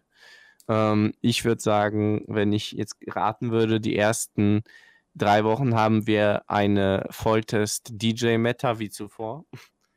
Weil die Karten halt einfach unfassbar schwer zu balancen sind. Und es wird einfach mega viele OP-Karten geben. Aber ich denke mal, dass das ähm, eine gute daran ist, dass es halt sehr ersichtlich wird, wie man die Mechanics anpassen muss. Und dann, ähm, ja, dann haben wir eine super Meta danach. Am Anfang Das ist sowieso auch. immer erst ein bisschen verstreuter. Das ist der Vorteil, was, glaube ich, so ähm, diese neue Erweiterung mit sich bringen wird, dass in der ersten Woche noch alles so ein bisschen unklarer sein wird, was wirklich sehr gut ist. Ähm, es sei denn, es stellt sich so wie Um- bei Crimson Curse heraus, dass jetzt der eine Anführer hier, unser guter Deadlav, so Detlef. extrem overpowered ist. Aber in den meisten Fällen hast du bei einer Erweiterung dann immer so einen kurzen Spielraum. Dann kommen die guten Decks raus und dann ist es vielleicht auch gar nicht mehr so lange, bis schon wieder die ersten Hotfixes kommen. Genau. Ähm, wenn wir schon kurz bei Iron Judgment sei, si- sind, ähm, also ich bin gehypt, ich denke, ihr seid auch gehypt, äh, wie man immer. Vor allen Dingen bin ich auf Radovit gehypt, also äh, den Skin, ich bin der große Radovit-Freund. Warum? Ähm, w- Ich habe den in der Beta gerne gespielt. Henselt und Radovit, das waren so meine beiden Oh. Lieblings. Ja, du, wir, wir können auch über ein anderes Thema reden, ne, weil wir bevor zu einem Judgment kommen, und zwar Schub. Ich weiß, ihr beide hasst Schub. Ah, du auch? Also ich, ich hasse Schub nicht. Ich finde, Schub ist eine lustige Karte. Aber ähm, man muss ja auch nicht irgendwie lustige Regeln erfinden für äh, kompetitive Spiele. Es ist ja nicht so, so weiß ich nicht. Es, Schub ist irgendwie wie Fußball, aber du darfst den Ball einmal im Spiel mit der Hand berühren. Mich Problem lässt ist, Schub immer hängen. Schub, immer er mich Schub ist äh, so, Schub Carryover ist halt nicht mal so horrible wie Schub Mage und aber man kann so ein bisschen drumherum spielen. Also ich, ich habe halt immer so Mixed Feelings bei Schub. Ähm, ich, lie- ich mag Sachen, die irgendwie so äh, effizient sind so und Schubdecks sind nicht effizient. Es ist halt äh, Magpie hat auch ein Schubdeck gebracht und dann war meine Idee, als ich mit Adar gegen ihn gespielt habe, Runde 1 möglichst kurz halten, in eine Long Round 3 gehen, weil dadurch, dass sein Deck halt viele Einzelkarten spielt, ähm, ist die Wahrscheinlichkeit, dass der sich dann irgendwie finden kann und eine gute Hand hat, am geringsten. So spielt Ja. man dagegen. Ja. Und was passiert ist, er hat einfach Full Goals und smackt mich richtig weg. Ja, und äh, gut, da kann man halt auch nichts machen. Dann, ja, guess I die. Aber äh, es, ich, ich bin kein Fan von Schub, kann meinetwegen bleiben. Ich fände es cool, wenn es nur eine Casual-Karte wäre oder wenn wenigstens die Optionen ein bisschen mehr skill-based wären. Die kö- ich fände es sogar okay, wenn die Optionen stärker wären, aber nicht RNG. Äh, so vielleicht ein bisschen anders, weil man gibt ja schon viel auf für Schub. Ähm, ja, aber dann halt nicht irgendwie the Roll, sondern halt drei Optionen. Äh, man kann jeweils für Schub, Hunter, Mage und äh, Paladin oder Knight, genau. Und Ja. äh, dann gibt es halt irgendwie Optionen, die reasonable sind. Ich glaube aber Ja, auch, die Idee fände ich cool. ich glaube aber auch, sie wollen Schub so ein bisschen, also das ein Problem, was Gwent auch meiner Meinung nach hat, ist jetzt abgesehen von dieser ganzen Pro-Szene, dass es, ähm, es gibt Decks, die machen sehr viel Spaß zu spielen, die sind lustig, die sind aber nicht so competitive. Das Problem ist, was Gwent so ein bisschen hat im Vergleich zu anderen Kartenspielen, ist, da gibt es Deck, die haben doch, ähm, ich sag mal, einen höheren Fun-Level. So Gwent kann vielleicht für den einen oder anderen Spieler, der von einem anderen Kartenspiel kommt, wo es solche Decks gibt, ein bisschen trocken wirken. Ne, wir haben in Gwent halt, Schub ist zum Beispiel so eine lustige Karte und ich würde es mir halt auch als lustige Karte immer so wünschen wollen. Nur halt vielleicht dann nicht so, dass sie ganze Matches entscheiden kann, wie ja, Ja. der Morg schon der Fall gesagt hat. Und da gibt es halt auch gerade im Schub-Magier-Bereich ähm, Effekte, die, wenn sie eintreffen, Spiele wirklich entscheiden können. Und das ist dann wirklich sehr frustrierend. Aber ja, ich würde mir tatsächlich so ein bisschen mehr Fun-Karten für Gwent wünschen, dass man auch mal so ein paar lustige Decks machen kann. Zum Beispiel. Musicians of Blavik. Du kannst die mit dieser Siana spielen und dann triggern die ihren Effekt twice. Dann hast du eine doppelte Chance auf äh, Resilience. Aber da, das Lustige dran ist, die können sich auch doppelt Poison selbst removen. Stimmt. Aber die Idee ist ja geil. Ah, cool. Ja, gut, aber das, Siehst das ist. Das, da hast, du, da hast du deine Karte. Kannst du die ins ja, Deck packen. gut, sind wir mal ganz Aber ehrlich. Fun-Decks sind ja mehr viable jetzt in der neuen Meta, weil es ja Defender und Armor gibt, ne? Also hier Engine Overload Nonsense Incoming, Boys. Ja. Ja, 100 Pro. Das glaube ich auch. Das ist auch so die Befürchtung, die ich mit Iron Judgment habe, weil wir haben jetzt schon ähm, eine Meta, die mehr auf Engine basierend ist, als auf wirklich Kontrolle. Dadurch, dass halt dieser ganze Kontrollnerv kam, auch die Karten wesentlich weniger Schaden verursacht haben, was im Prinzip keine schlechte Sache war, ähm, siehst du heutzutage wesentlich mehr Decks, die Engine-basiert sind. Also wenn man sich schon die ganzen guten Decks anguckt, Harmonie würde man jetzt, würde ich eher als Engine einstufen. Kalante würde ich eher als Engine einstufen. Klar. Ähm, und ich habe sogar die Befürchtung, dass mit der kommenden Erweiterung diese Decks nochmal einen Boost kriegen, einfach wegen der Rüstung. Und ähm, einfach Anführer, die wir jetzt vielleicht noch sehen, ähm, einfach kaum noch gespielt werden. Also gerade so Anführer wie Krachan, Quaid oder Harald, da hast du halt immer so diesen Rüstungsbeigeschmack, dass die Anführerfähigkeit dir vielleicht viel weniger Punkte bringt und gar nicht nutzbar sein kann. Könnte ja Piercing sein. Ich wollte gerade, ich glaube, das müssen sie machen. Also bei, bei Eifne, bei Krach, bei Harald, ansonsten, sonst kannst du diese Fähigkeit ja in die Tonne kloppen. Da sagen wir Ja. ehrlich. Das wäre nicht fair. Ist also halt- ich, ich, ich weiß es nicht, ob sie es machen, aber ich, ich, die müssten Piercing sein eigentlich. Ich weiß es nicht, Also ob sie Piercing sind. Ähm, ich würde es mir tatsächlich wünschen, weil ansonsten wären halt die Anführer, ja, wie ihr schon gesagt habt, nutzlos, ne?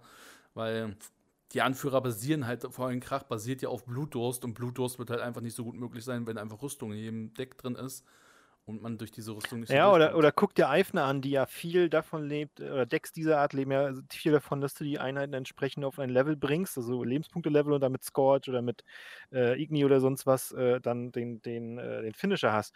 Das würde mit Rüstung, glaube ich, in der Form nicht mehr möglich sein. Vor allem, wenn du nur vier Pinks hast. Also würde ich schade finden, weil ich finde, das hat man im Challenger gesehen und äh, Damokis hat es für die Community-Turniere auch schon so ein bisschen angesprochen und man sieht es auch in der Ladder. Ich, das, was ich zurzeit ein bisschen schade finde, ist, dass man so wenig viable Anführer bei den Fraktionen hat. Klar kannst du mit fast jedem Deck Pro-Rang erreichen, aber da brauchst du sicherlich ein bisschen Skill für. Aber wenn wir uns Skellige zum Beispiel angucken, gibt es im Grunde nur Harald Greatswords, weil Krach siehst du nicht, Bran habe ich ewig nicht gesehen. Ist äh, so eine Option.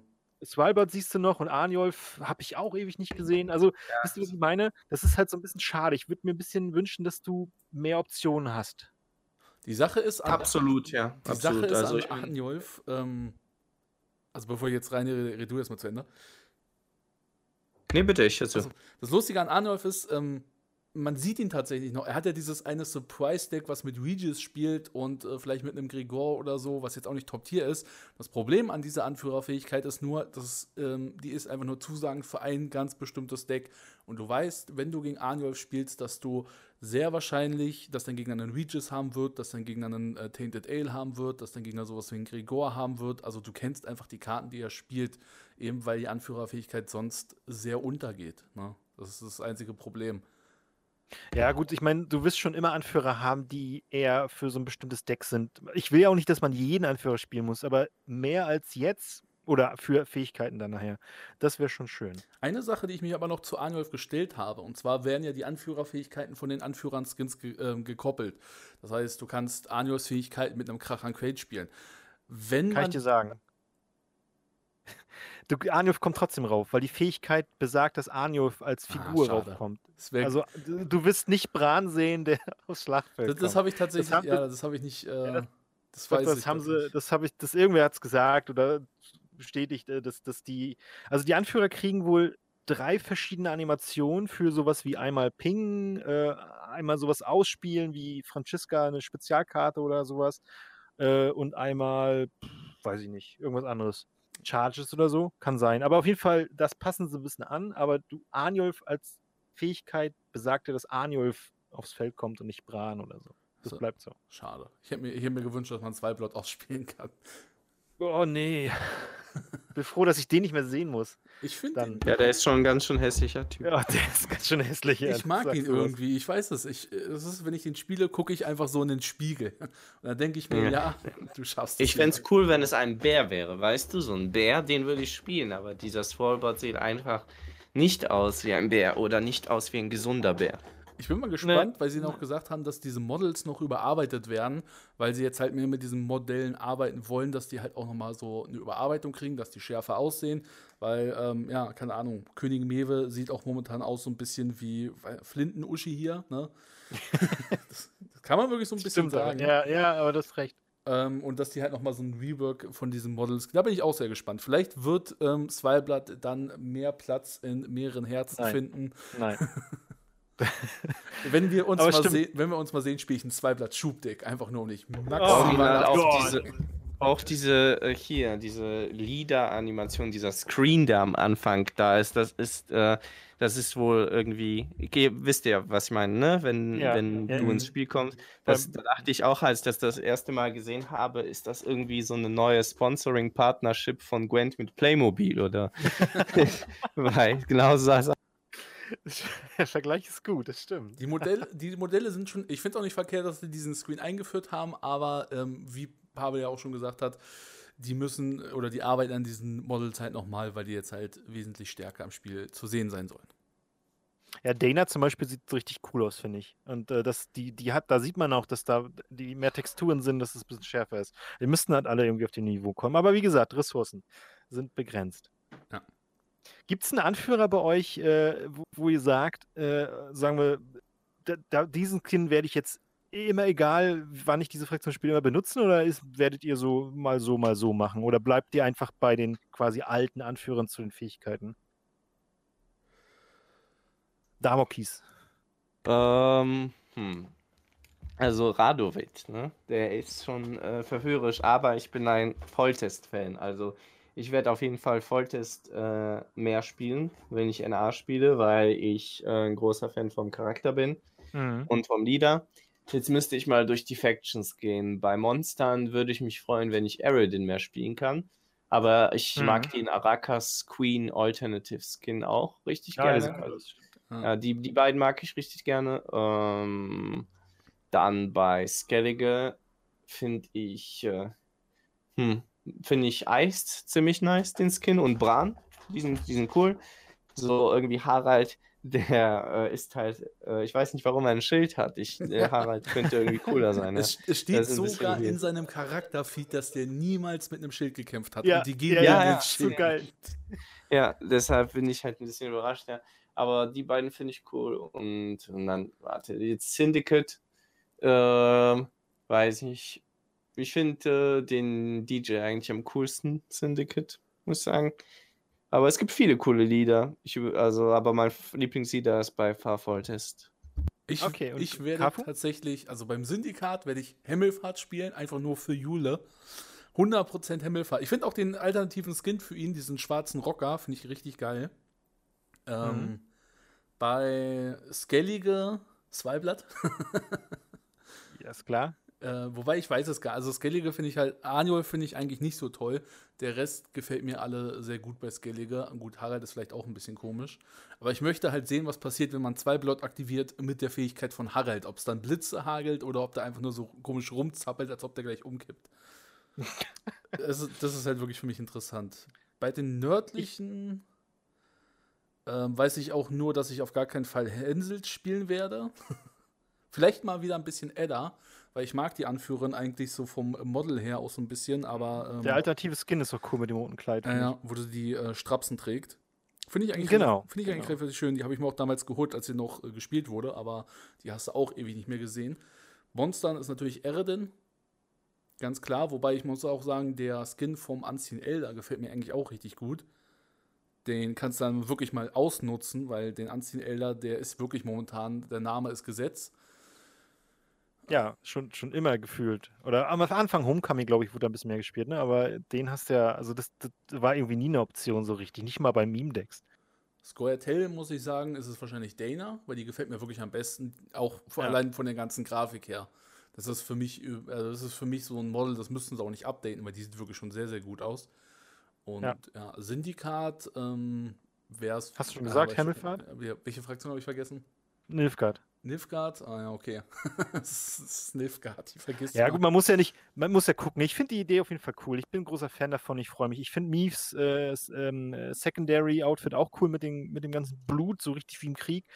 Ja, aber ähm, wie gesagt, ich, ich finde das sehr cool. Äh, und ich glaube, da wird man sich auch schnell dran gewöhnen. Also, einige haben ja so ein bisschen Angst und äh, meinen, ja, ist nicht mehr Lore, technisch nicht mehr richtig, wobei das auch Quatsch ist, weil Zwerge spielst du zum Beispiel eben nicht mit Bruver, sondern mit, äh, mit Francesca, was da Lore-technisch auch nicht so richtig passt. Also, ich finde es cool. Die, die, die, Frage ist natürlich, äh, in welcher Lore gibt Dämmerwind seinen Einheiten äh, einen extra Boost so, oder gibt es Dämmerwind Verstärkung? Ne?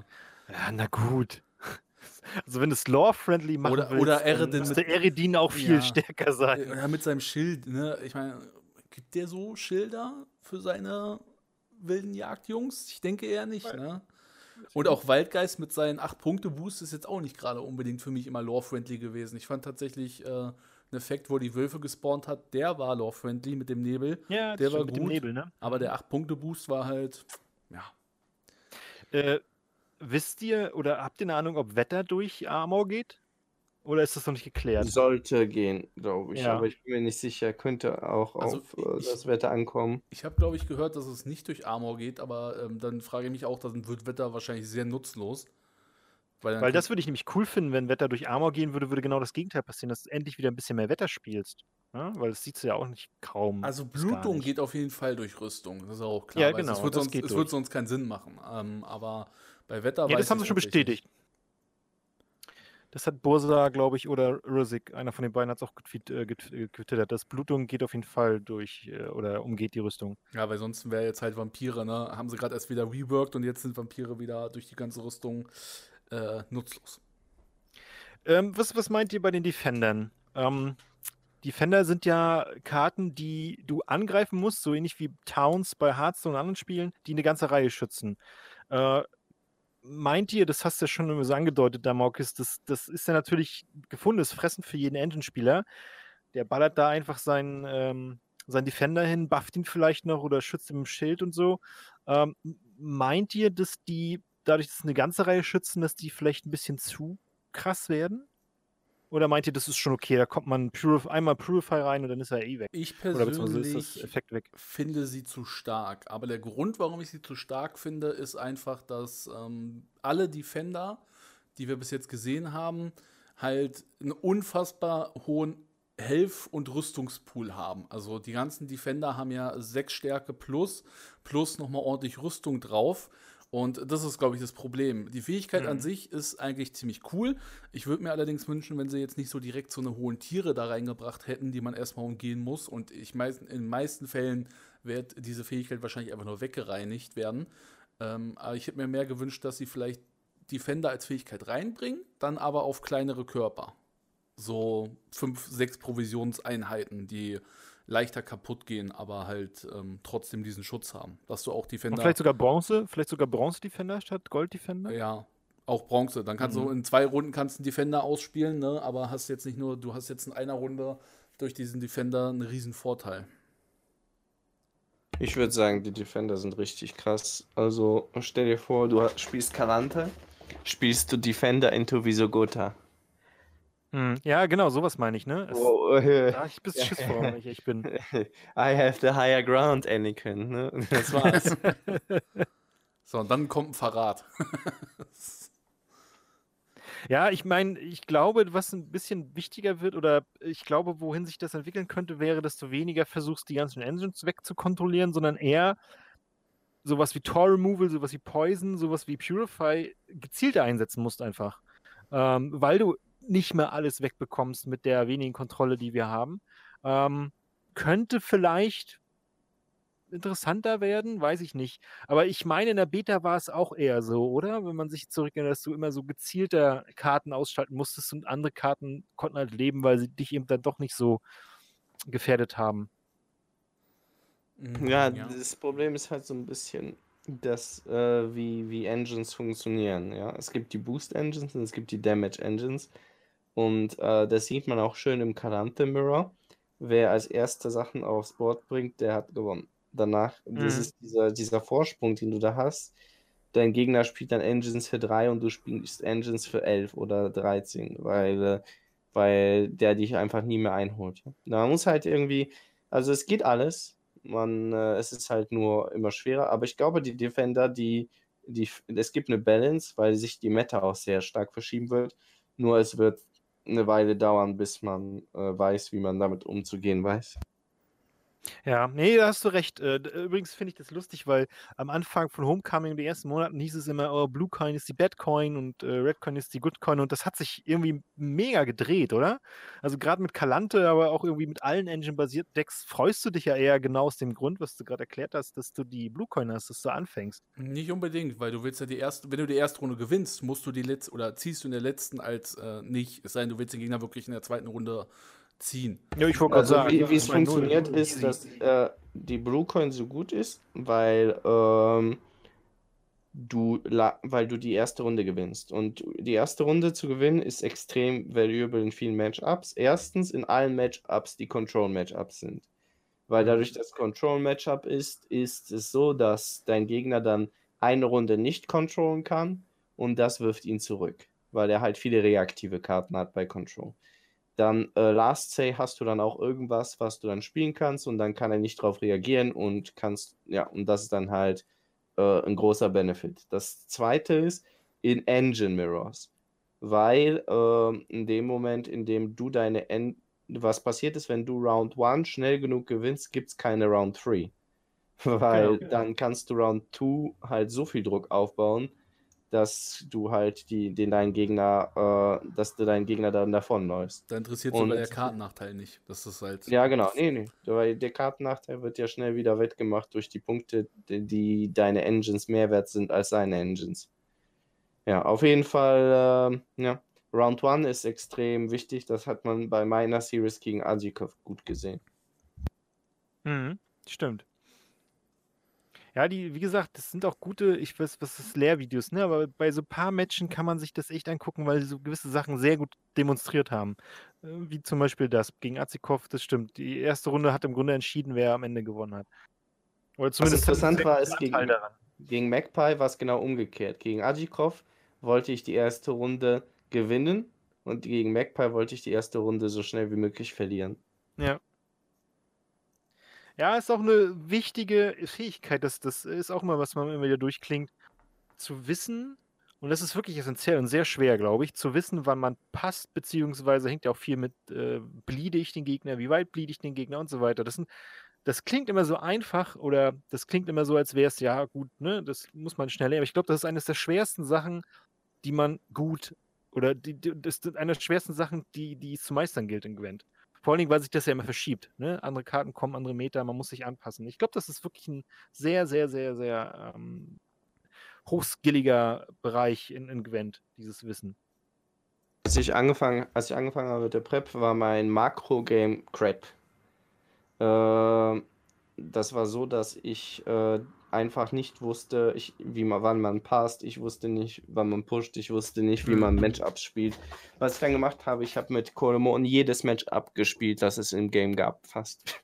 Und Echt? dann hab, ja, wir Boah, haben krass. jedes Matchup drei, viermal gespielt. Ich meine, wir haben ja sechs Tage lang 14 Stunden jeden Tag gespielt äh, in der Prep. Und dann haben wir so ein, so ein Whiteboard gehabt, wo wir so eine Tabelle hatten und dann hatten wir dann äh, jedes Matchup gegenüber und dann geguckt, was ist favored, was ist nicht favored und dann immer drauf geguckt, auf welcher Coin ist das besser, auf welcher Coin will man das Matchup finden und dann auch an Notes. Ich hatte irgendwie 18 Seiten Notes zu allen Matchups, wann, worauf man achten muss und so weiter. Und ich weiß nicht, ob es jemandem aufgefallen ist, aber zum Beispiel, wenn ich halt gegen äh, Engine Decks spiele, dann, bevor das Match losgeht, schreibe ich mir ganz viele Sachen auf. Ich schreibe dann immer erstmal und dann schreibe ich mir immer alle Engines auf, die der Gegner hat und dann streiche ich mir die so stückweise durch. Okay, ich habe jetzt das und dann schaue ich immer so drauf, okay, der hat jetzt noch diese vier Engines, ich habe diese drei Antworten. Okay, ich kann jetzt passen und in die Runde 3 gehen. Ich bin jetzt confident, dass er mir da nicht wegläuft. Und äh, ja, so, das ist halt so, ne? Ist viel äh, auch ähm, einfach Papierkram Vorbereitung. Oh ja, das glaube ich. Äh, das mit Wegstrecken hat man tatsächlich gesehen, aber nicht nur bei dir. Das haben viele gemacht. Nicht alle vielleicht. Bei MacPie habe ich es zum Beispiel gar nicht so richtig bemerkt, aber muss auch nichts heißen. Äh, aber da hast du natürlich recht. Das ist, ich glaube, dass genau diese Art der Vorbereitung, die ihr beide da getrieben habt, ähm, sehr intensiv war. Also 14 Stunden am Tag, das über mehrere Tage ist heftig äh, glaube ich, das, das nicht, auch nicht ohne, auch körperlich nicht ohne, glaube ich. Das ist schwieriger ähm, als ein Job, weil überleg mal, einen Job hast du acht ja. Stunden am Tag so, aber wenn du dich, und das heißt ja nicht mal, dass du irgendwas kriegst, weil du könntest ja direkt in der ersten Runde 0-3 rausfliegen und kriegst dann, okay, das haben sie noch geändert, aber du kriegst dann halt äh, 1000 Dollar. So, das ist halt für die Vorbereitung eigentlich nichts. Ja. Ne? Genau, äh, genau. Ja, gut. Aber die Vorbereitung hat man ja auch gesehen. Beide sind, ähm, äh, haben sehr, sehr gut gespielt, sind auch weitergekommen, sozusagen. Ähm, und ich glaube, das ist auch, ich glaube, da kann man sich ein, äh, was das Beispiel nehmen, aber ich vermute mal, dass man, wenn man wirklich erfolgreich sein will und äh, auch Turniere gewinnen will, die eben äh, offiziell sind, wo es viel Geld gibt, ich glaube, da kommt man fast nicht drum herum, weil du kannst äh, noch so talentiert sein, aber das Wissen und die Vorbereitung und auch die Matchups und genau das, was du gerade gesagt hast, wann bleed ich, wann passe ich gegen welches Matchup, ich glaube, das ist halt einfach zu essentiell. Da musst du wirklich eine ganze. Hilft, hilft Talent halt auch nichts, ne? Du musst halt eine ganze Menge Zeit reinstecken, ne? Um äh, ein bisschen was auszuprobieren. Es kann halt auch noch natürlich sein, dass du, sag ich mal, die richtige Kernidee hast. Wenn du jetzt schon siehst, mein Gegner spielt ein Engine-Deck, dass du dann sagst, okay, ähm, wie gehe ich gegen so eine Art von Engine Deck um, dass du dann halt schon gewisse Vorkenntnisse hast. Das hilft dir natürlich ungemein, aber es gibt halt wirklich, mhm. ähm, wie der Mox auch schon gesagt hat, sehr spezielle Engines, und zwar die, die schädigen und die, die boosten. Und egal gegen was du spielst, da ist das Matchup tatsächlich dann auch nochmal ein bisschen anders, ne? Weil wenn Engines sich nur hochboosten, hast du nicht die Gefahr, dass deine vom Feld geräumt werden. Wenn der allerdings damit angreift, hast du natürlich die Gefahr, dass deine vom Feld geräumt werden und dann musst du halt natürlich in der letzten Runde anfangen oder musst den Gegner in der zweiten Runde bluten und hoffen, dass es funktioniert. Es sei denn, er spielt dann irgendwelche besonderen Karten, die man natürlich auch immer nicht bei so einem Turnieren auf dem Schirm hat, weil was ist, wenn jetzt zum Beispiel ein Spieler anguckt mit einem Kalante-Deck, aber der hat vielleicht eine ganz crazy Aufstellung und spielt dann eine sehr harte Removal-Karte aus, ja, so Schub und so und haut erstmal deine ersten Engines weg, ne? Und deine Kalante-Fähigkeit hat er auch komplett weg und dann fängt er an, mit seinen Engines aufzubauen. Ja? Das ist halt so dieses, ähm, du weißt halt auch nie, was der Gegner spielt. Ja, wobei bei ein paar, glaube ich, Sachen äh, kann man sich einfach denken. Ne? Das, das hatte man, glaube ich, beim Challenger jetzt auch gesehen, gerade beim Syndikat. Die Decks waren schon alle sehr ähnlich. Bis natürlich gibt ein, zwei Karten, die anders waren, aber wenn ich mich erinnere, bis auf, ne, selbst das Cleaver-Deck war dem Deakstar-Deck ja nicht ganz unähnlich. Ja. Das Interessante ist, diese ein, zwei Karten können total den Unterschied ausmachen, weil mhm. äh, spielst du um Total Removal oder spielst du nicht? Zum Beispiel Leo oder Muzzle. Ja. Das ja. ist ein Big Deal. Ja, das, äh, da muss man halt immer auch sich fragen, wie viel kostet es mich drumherum zu spielen und alles Mögliche. Also auch wenn Unterschiede zwischen Decks klein sind, vielleicht auf Papier, äh, eine Karte kann wirklich den totalen Unterschied machen. Und äh, ja, deshalb ist Day One auch so kompliziert. Das hast du auch bei König Jesse in seinem Nilfgaard-Deck gesehen, dass er den äh, Turnierschalmar Glumada gebracht hat. Ähm, das ist halt eine Karte, die hat man eigentlich gar nicht so auf dem Schirm, aber die kann dir wirklich noch extrem viele Punkte bringen. Und das, was man bei Nilfgaard wirklich am Ende nicht so bedenkt, ist, dass es vielleicht solche Karten geben würde, weil du, du rechnest halt nicht mit Hypers hin, du rechnest jetzt nicht, dass da auf einmal eine 16 Punkte Jennifer ausgespielt wird. Aber was ist, wenn jetzt so ein 14 Punkte Turnier Gluma aufs Feld geklatscht wird und du hast mit dem überhaupt nicht gerechnet, hast keine Antworten mehr. Und das ist dann halt wirklich so auch die Anzahl an Punkten, die den Sieg ausmachen kann. Ich wusste nicht mal, was die Karte macht, als er die gespielt hat. ja. Ich war so, oh, ups. Aber ich hatte, ich hatte den Observer. Ich hatte den Observer, dann wusste man schnell. Ich finde ich find auch tatsächlich sogar den Gluma, der ist extrem gut gestattet, weil der kostet 8 Provision. Ähm, entweder du hast gegen andere Nilfgaard Deck, sage ich mal, eine Schädigung von 7. Das heißt, du kriegst 11 Punkte für 8 Provisionen, was ziemlich gut ist. Wenn diese Karte in irgendeiner anderen Fraktion gespielt wird, dann wird man die häufiger sehen. Der andere Nachteil ist halt nur, dass der Effekt nur gegen Nilfgaard-Decks zu Trage kommt. Aber der andere Effekt, dass er sich halt pro Fraktion oder Karte einer anderen Fraktion um 2 Punkte boostet. Das heißt, du kriegst 8 Punkte schon allein, wenn du zwei Karten hast. Und so diese Strategie mit Maulkorb und Adal, auch diese Karten zu klauen und den dann hoch zu boosten, ist eigentlich schon ziemlich genial. Ja, ja wobei. War, war, schon cool. Ja, sein Deck war aber. Du, man hat gesehen, dass du das nachher, oder nicht gesehen, aber du wusstest es ja nachher, und dann ist ja klar, was man dann wegballert, ne? Oder? Ja, genau. Also ich meine, ich habe dann äh, einfach gedacht, okay, das ist eine High Provision Card und äh, High Provision Card hat ungefähr so und so viel Value und habe einfach nur um Karten gespielt, die zu viel Value hatten. Ja, einfach, aber einfach ein mhm. bisschen um Igni herum gespielt, weil er noch die Trebuchet hatte, die ich nicht beantworten konnte. Deshalb habe ich nicht gerostackt. Ich muss aber sagen, gegen Chelsea war so Game One richtig äh, nice. Das, das, hat mir richtig gut gefallen. Game 2 war, ein, war einfach, äh, war schon einfacher eigentlich, aber viele Dinge, die, äh, die ich da zum Beispiel gemacht habe, sind Leuten nicht aufgefallen. Zum Beispiel, dass ich alles in äh, Front Row gespielt habe weil ich wusste, ich habe die Sabrina und wenn er Sachen hat wie seine Hero Ability, Swears oder Muzzle, alles geht in die Front Lane und dann ist alles immer Value für meine Sabrina. Also würde er mit jeder seiner Karten zwei Punkte weniger machen. Krass, das, das sind genau so Überlegungen. Ich finde das unglaublich krass. Ähm, ähm, und das sind auch genau die Sachen, die auch einen sehr guten Spieler abmachen. Genau dieses Überlegen in, über mehrere Züge hinweg. Ne?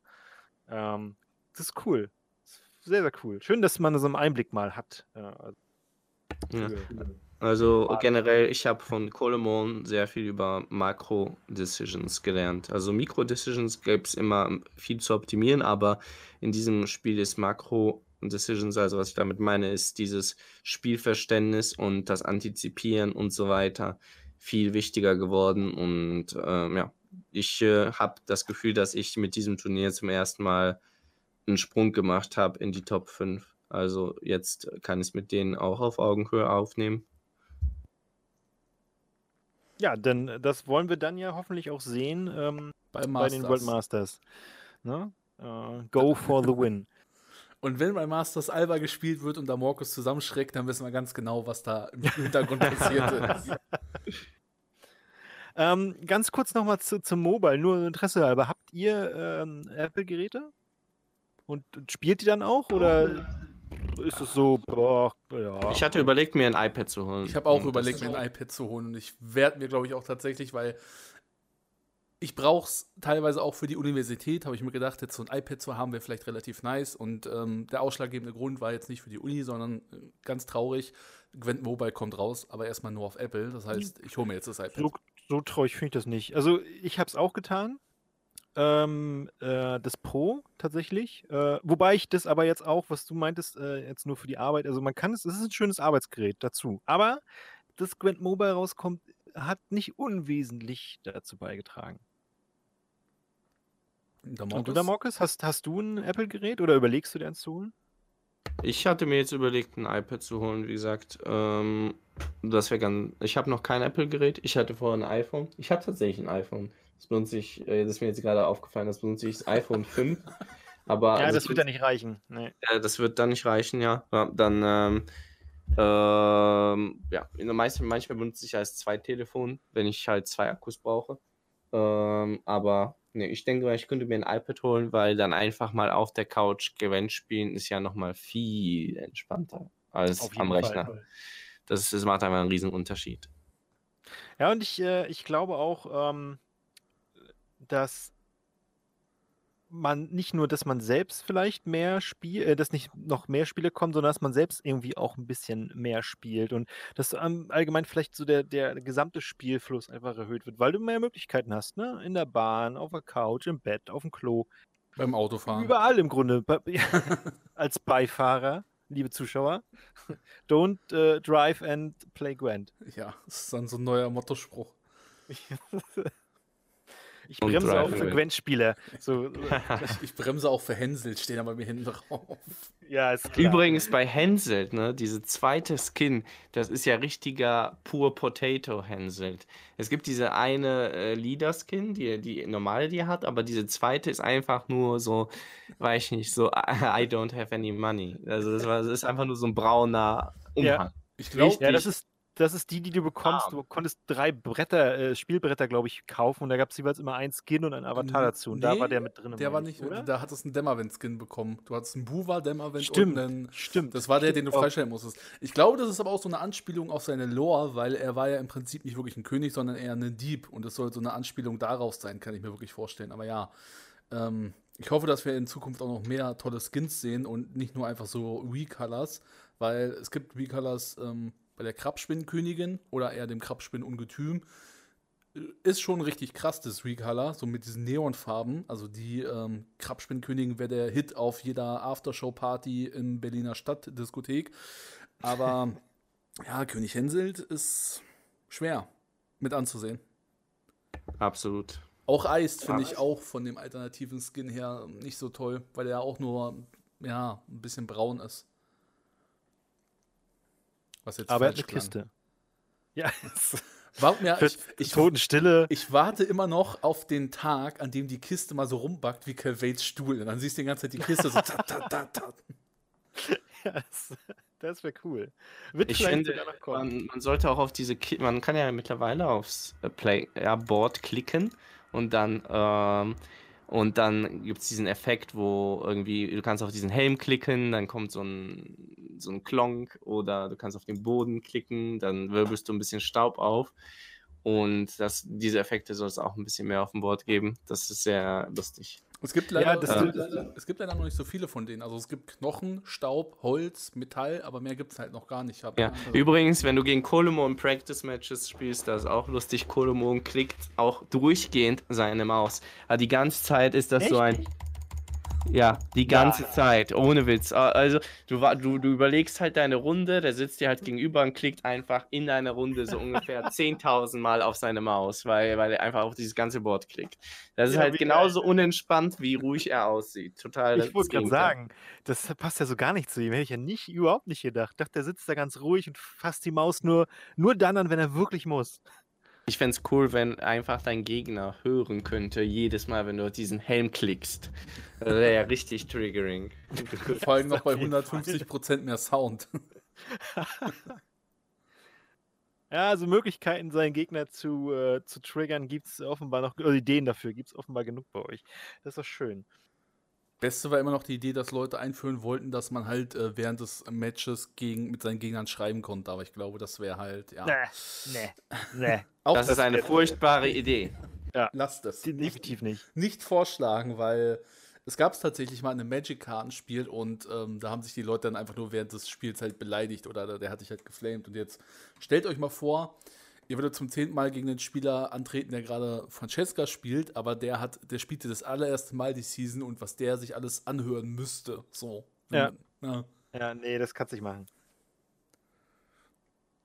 Ja, ja. Ich kann mich, würde mich ja selbst nicht davor, äh, also ich würde ihn jetzt nicht flamen, aber eine gewisse Frustration und äh, einen gewissen Tilt hat ja jeder schon mal erlebt und dass man dann vielleicht in dem Moment, wenn du es könntest, Sachen schreibst, die äh, dir nachher leid tun äh, würden. Ich glaube, das, nee, nee, das wäre doof. Das wäre sehr doof. ah ja. Ähm, um nochmal zum Iron Judgment zurückzukommen. Was haltet ihr im Allgemeinen, also von diesen ganzen neuen Effekten, von den Karten, die wir bis jetzt schon gesehen haben, was haltet ihr so im Allgemeinen von der Erweiterung? Glaubt ihr, dass es einen größeren, also wir hatten bei der Novigrad-Erweiterung ja nur eine neue Fraktion. Und sind wir mal ganz ehrlich, für die alten Fraktionen hatten wir jetzt fast seit ähm, wie, wann kam Crimson Curse raus? Mai? April, Mai? Mai ja. kamen die, glaube ich, raus. Hatten wir jetzt, also Ende Mai, glaube ich sogar, hatten wir jetzt ähm, sehr lange nichts gesehen und auch da. Bei Northern Realms gab es ja doch Formation und viele neue Sachen. Zu, erinnerst du dich an den NA-Patch? Ja, ja, das war ja der Voltes Dijkstra-Patch. Also es, es, gab schon Änderungen auch von ähm, Patches jeden Monat, dass du Änderungen gesehen hast, aber jetzt kommen halt wirklich komplett neue Karten und auch nochmal neue Möglichkeiten. Glaubt ihr, dass die ganze Meta umgewandelt wird und man jetzt Decks, die man jetzt hat, zum Beispiel gar nicht mehr sieht? Oder glaubt ihr, dass jetzt, okay, es kommen tolle neue, es kommen die Defender raus, es kommen neue Engine-Karten raus, ähm, König Kalente wird jetzt einfach nur noch, noch stärker? Und ich weiß. Decks, die man jetzt spielt, wird man nicht mehr spielen. Wird ein ganz neuer Meta. Es ist halt auch immer schwer zu sagen, das weiß ich, aber ähm, so der allgemeine Verdacht. Ja, natürlich. Also ich, ich glaube, Damokis hat, hat schon recht, weil wenn du dir mal so ein paar Karten, die jetzt schon revealed sind, das ist ja, sind ja lange nicht alle. Also gerade bei den Monstern zum Beispiel, glaube ich, die werden, ich glaube, dieses Insektoiden, Swarm, Consume-Ding, wer weiß, wo es hingeht, aber ich glaube, das hat Potenzial. Äh, Freue ich mich auf jeden Fall sehr, äh, sehr drauf. Ähm, Nilfgaard mit Assimilate ich weiß nicht, ob das was wird, aber sie kriegen ein paar Karten dazu. Ja. Ähm, Assimilate ist eher so ein. Assimilate ist jetzt eines der besten Decks auf der Ladder. Haut Francesca richtig weg. Das, ja. das habe ich auch schon gehört, tatsächlich. Ja, ja, das gehört habe ich das auch schon. Äh, oder das wird öfter geschrieben. Und sie werden nicht schlechter. Assimilate wird eher besser. Die Frage Von ist halt nur im Vergleich zu den anderen Fraktionen, wie viel besser, ne? Also ich finde die ja, neuen gut. Karten relativ toll, aber diese Assimilate-Decks ähm, werden auch nicht gespielt, weil, also du nimmst jetzt nicht jede Assimilate-Karte rein, also die Königswache oder so, es gibt ja momentan nur drei. Die Königswache ist in diesen Decks zum Beispiel nicht vorhanden, sondern Assimilate-Decks sind, glaube ich, momentan auch so gut, weil du sowieso die Karten, die vom Gegner Sachen erschaffen können, häufig gespielt werden. Du siehst ja auch in einem Hyperstone-Deck oder so die Diplomatie oder das Bestechen teilweise. Ist halt die Frage. Ja, das stimmt schon. Klar, aber vielleicht geht der Weg ja trotzdem dahin, dass du weg von dem Tactic-Deck mit Assimilate-Zusatz zu hin zum Assimilate-Deck mit dem mit ein bisschen Taktik drin oder so. Ja, wir werden sehen. Ich glaube auf jeden Fall, dass wir da von Assimilate als, als ähm, Keyword ein bisschen mehr sehen werden mit der Erweiterung. Soldaten kriegen ja bei um. Nilfgaard einen relativ tollen Push, ne? Ja, Piraten und äh, Ships bei Skellica auch. Ob das reicht, hm, weiß ich nicht. Das kann ich wirklich schwer einschätzen. Ja gut, aber ich sag mal, du hast bei der Erweiterung immer so, jede Fraktion hat ein Hauptthema, was gepusht wird und, sage ich mal, diese Side-Themen. Und ich würde fast sagen, bei Nilfgaard ist es so, dass Soldaten das Hauptthema sind und das Simulate ist so ein Seitenthema. Und ich glaube auch bei Skellige, mhm. dass bei Skellige, ähm, so wie ich das von den Karten halt beurteilen kann, die wir bis jetzt gesehen haben, eher so vielleicht Selbstschädigungs mehr Hauptthema sein wird und diese Piraten, äh, dass du immer wieder so kleinere Karten dazu kriegst. Ne? Aber wenn du jetzt pro Erweiterung mehrere Karten dazu kriegst, dass es dann halt auch zum Hauptthema werden kann. Ich glaube, eine Karte, die ziemlich frustrierend sein wird, ist, äh, ist äh, Knickers. Oder Nickers, oder wie, wie er genau ausgesprochen wird. Bruchhold im Deutschen. Ich, ich sage auch lieber den. Shimiri hat ja schon. Echt? Bruchhold? Ja, ja. Shimiri hat ja schon einen Stream gemacht, wo er den Knickers genannt hat und dann auch gesagt hat, das ist eine Karte, die könnte äh, mehr Probleme bereiten als Junior. Ja. Ich, ich glaube wirklich, die wird frustrierend sein, weil. Also äh, für alle, die nicht ganz wissen, was die macht, das ist eine Drei-Punkte-Karte mit einer Rüstung, äh, die kommt halt irgendwann im Laufe des Spiels aus deinem Deck raus. Und du kannst die, soweit ich das weiß, nicht, nicht ähm, kontrollieren, wann die rauskommt. Die kann, die kann rauskommen, wenn du sie gar nicht brauchst. Die kann aber auch rauskommen, wenn der Gegner zum Beispiel gepasst hat und, äh, und du brauchst halt irgendwie, müsstest zwei Karten spielen, keine Ahnung was, aber musst jetzt doch nur eine spielen, weil Nickers dann in dem und rauskommt. So, so ungefähr. Verbessert mich, wenn, wenn ich was falsch gesagt habe. Er kommt aber auf jeden Fall raus. Also es kann nicht sein, dass er komplett im Deck drin bleibt. Das stimmt. Er kommt irgendwann raus, nur weißt du nicht wann. Ich glaube, die wird. Äh, ich weiß nicht. Bin ich kein Freund von, so richtig. Ja, gut, im Prinzip, du könntest für eine Provision mehr eine Plötze im Deck drin haben, die einen, zu, also die einen zuverlässigen Effekt hat, ne? Und ich denke auch, dass äh, Knickers eine lustige Karte sein wird, aber ich denke nicht, dass man vielleicht sehr viel von dem sehen wird. Wobei ich es auch nicht weiß, weil momentan ist ja auch so die Tendenz zum mehr Ausdünnen von Decks wieder Thinning stärker geworden. Ja, Thinning is winning. Ähm, steht übrigens auch irgendwann mal auf meinem Fitness-Shirt. Thinning, is winning. ja, das haben, das haben schon Leute geschrieben, dass, ähm, falls es mal irgendwann Merch geben sollte, dass so ein Spruch ist, den müssen wir uns aufs T-Shirt drucken. Ja, auf jeden Ähm, Fall. nee, aber Würd's kaufen. Du siehst halt in vielen guten Decks momentan immer eine Karte zum, ich sag mal, Ausdünnen oder halt um gezielt die Schlüsselkarte rauszuholen. So zum Beispiel Skellige Zweihänder ist ein Deck, was sehr auf diese ganzen Karten basiert, auf dieses Zusammenspiel. Also du brauchst Zweihänder, du brauchst Regen, du brauchst Reißen, du brauchst Dago Doppelklinge. Und wenn du da nicht gut ziehst, hast du mit dem Deck wirklich erhebliche Probleme. Das ist das große Problem an diesem Deck, was ich habe. Genau. Und warum, warum ne, nicht Plötze und Nickers spielen? Kriegst du zwei Karten Twinning raus. Naja gut, dann zahlst du aber auch äh, 19 Provision für 6 Punkte Ja. auf dem Feld. 18, glaube ich. Äh, nee, Aber Nickers klar. kostet 9 und Plötze kostet 10. Stimmt, hast recht. Also Nee, aber w- ist gut, gesagt- aber dann halt lieber, ähm, warum dann nicht anstatt Plötze einen fürstlichen Erlass spielen? Klar, ich, vielleicht übertreibe ich, äh, beziehungsweise vielleicht mache ich mir doch zu viel Sorgen. Ne? Vielleicht hast du recht und das ist einfach nur so eine Spaßkarte, die, naja, ne? Die wird halt so selten gespielt, weil sie eben so, ähm, weil du sie nicht steuern kannst. Ne? Aber, na, wie gesagt, mal gucken. Ich bin gespannt, ähm, ob das so ist. Wie gesagt, Defender bin ich sehr gespannt, wie sie einschlagen, äh, beziehungsweise wie sie, wie sie, wie wichtig sie werden. Ähm, ich finde es ein bisschen blöd, wenn ich mich recht entsinne, hat die haben alle Fraktionen Pu- Purify-Karte, äh, richtig? Außer die Ähm, nördlichen Die Königreiche. nördlichen haben keines. Royal hat mittlerweile Pella wieder. gibt es als Neutral. ja, Ja. richtig, aber dann bist du ja gezwungen, halt Pella zu nehmen. Und Pella ist halt, weiß ich nicht, eine 4 für 5, die Purified, Mon- während. Ne, Monster nehmen teilweise auch Pella. Also zum Beispiel so Arakas-Decks spielen auch ab und an mal mit einem Pella, aber jetzt nicht mit der Königin der Nacht, weil die einfach wesentlich mehr kostet. Ja, ich meine, gut, das stimmt. Aber wisst ihr, was ich meine? Wenn bei, bei Defendern oder bei. Jetzt, jetzt hast du ja schon Poison, jetzt hast du ja schon äh, einige andere Effekte, speziell Poison und Bounty, die du gerne weghaben möchtest. Und mit Defender kommt ja nur noch mehr dazu. Meint ihr, dass äh, Purified zu wenig vertreten ist? Nein, ich finde es okay. Also Purify ist ähm, genug vertreten. Man muss auch nicht irgendwie übertreiben und man will ja auch Mhm. nicht, dass so zu viel gepurified wird. Und äh, ja, aber die Diviner sind ziemlich nice jetzt mit Assimilate und Purify. Richtig gute Karte. Ja. Glaube ich auch. Die werden wir auf jeden Fall sehen in Nilfgaard-Decks als Stable, würde ich behaupten. Ja, die haben Kohle und ich zum ersten Mal gebracht. Das ist auch eine gute Karte. Ich bin mal sowieso Ja, gespannt, ob sich bei Nilfgaard der Vigo durchsetzt. Ja, weil du hast ja jetzt auch mehr Bronzekarten. Und das finde ich tatsächlich so ein bisschen schade, dass Vigo ähm, nur die Auswahl zwischen drei hat. Also dir die Auswahl von drei gibt. Und wenn du halt wirklich effektiv dieses Thinning haben willst, dass du immer die Imperia Brigade nimmst. Das finde ich tatsächlich an dem momentan ein bisschen schade, dass der einfach diesen Deckbau für Nilfgaard so lindert, weil der momentan wirklich einen so guten Effekt hat. Ja, ich glaube, das na, muss man sehen. Das kann ich jetzt echt noch nicht so einschätzen, weil ich die Karten alle nicht im Kopf habe. Ähm, Der der, Effekt ist halt einfach zu gut. Aber ich glaube, in so einem Assimilate-Deck äh, ist es manchmal auch gar nicht so schlimm. Oder manchmal willst du mit Vigo vielleicht auch eine Assimilate-Karte haben. Pure Diviner zum Beispiel, weil du was äh, reinigen willst oder weil du eben den Assimilate-Tag er, brauchst. er, ist ja, er ist ja zu- selber eine. Assimilate-Karte. Das ist halt das Lustige an ihm.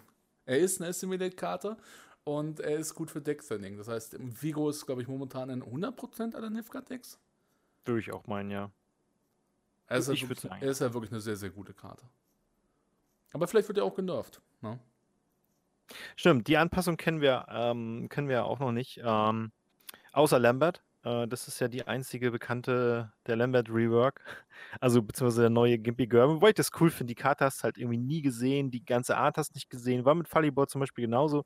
Finde ich schön, dass sie auch mal, doch auch mal dann daran denken. Ähm, und Karten spielbarer machen. Ob wir ihn jetzt häufiger sehen, äh, weiß ich nicht. Kommt sicherlich ein bisschen darauf an, wie viel Swarmy-Type-Decks wir haben. Aber ich finde es cool. Das Lustige ist, ich glaube sogar, dass du ähm, Hinkehaven, also hier Gimpiguren, jetzt gar nicht mehr sehen wirst, dadurch, dass Lambert neu rauskommt. Weil Lambert macht halt für jede Karte und alle Duplikate zwei Schaden, ähm, hat vier Stärke und kostet wie viel?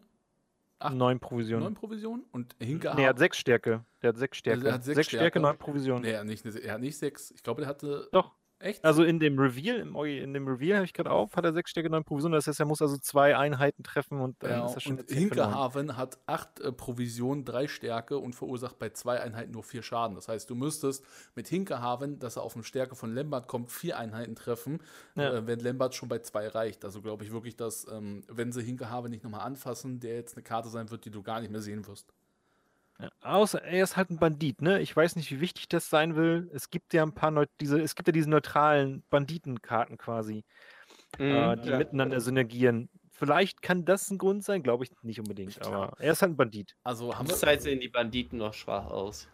ich glaube Ja, auch, die Banditen ja, ne? sind so ein Spaßdeck eher, ne? Weil die wollten ja neutrale Karten nie auf so ein hohes Level bringen, dass die in jedem Deck vorhanden sind. Und ich glaube auch nicht. Das Problem ist, welchen Anführer, jeder Anführer, ähm, die Anführerfähigkeit wurde ja mittlerweile geändert, dass halt nur noch Fraktionskarten gehen. Also so Foltest boostet oder gibt nur noch Fraktionskarten den Seal-Effekt, wodurch halt Regis schon ausgestorben ist.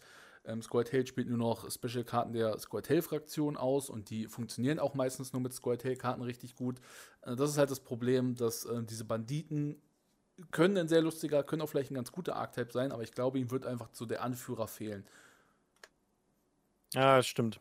Usurper.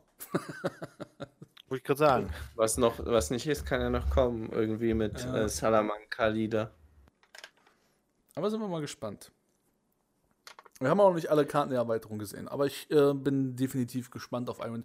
Vor allem, weil es halt wieder frischen Wind bringt. Und ich glaube, das ist immer so das, was ein Kartenspiel braucht. Alle drei bis vier Monate muss ein neues Set rauskommen, weil ansonsten wird es zu schnell langweilig. Und gerade in so einer Zeit, ähm, in der wir heutzutage leben, mit, sagen wir mal, Fortnite, wo jeden Monat, ähm, okay, da kommt eigentlich nichts großartig Neues dazu, da kommen neue Waffen in den Shop, aber mein Gott, wenn das ausreicht, um euch hyped auf Fortnite zu machen, dann müsste ja eine neue Gwent-Erweiterung richtig durch die Decke gehen.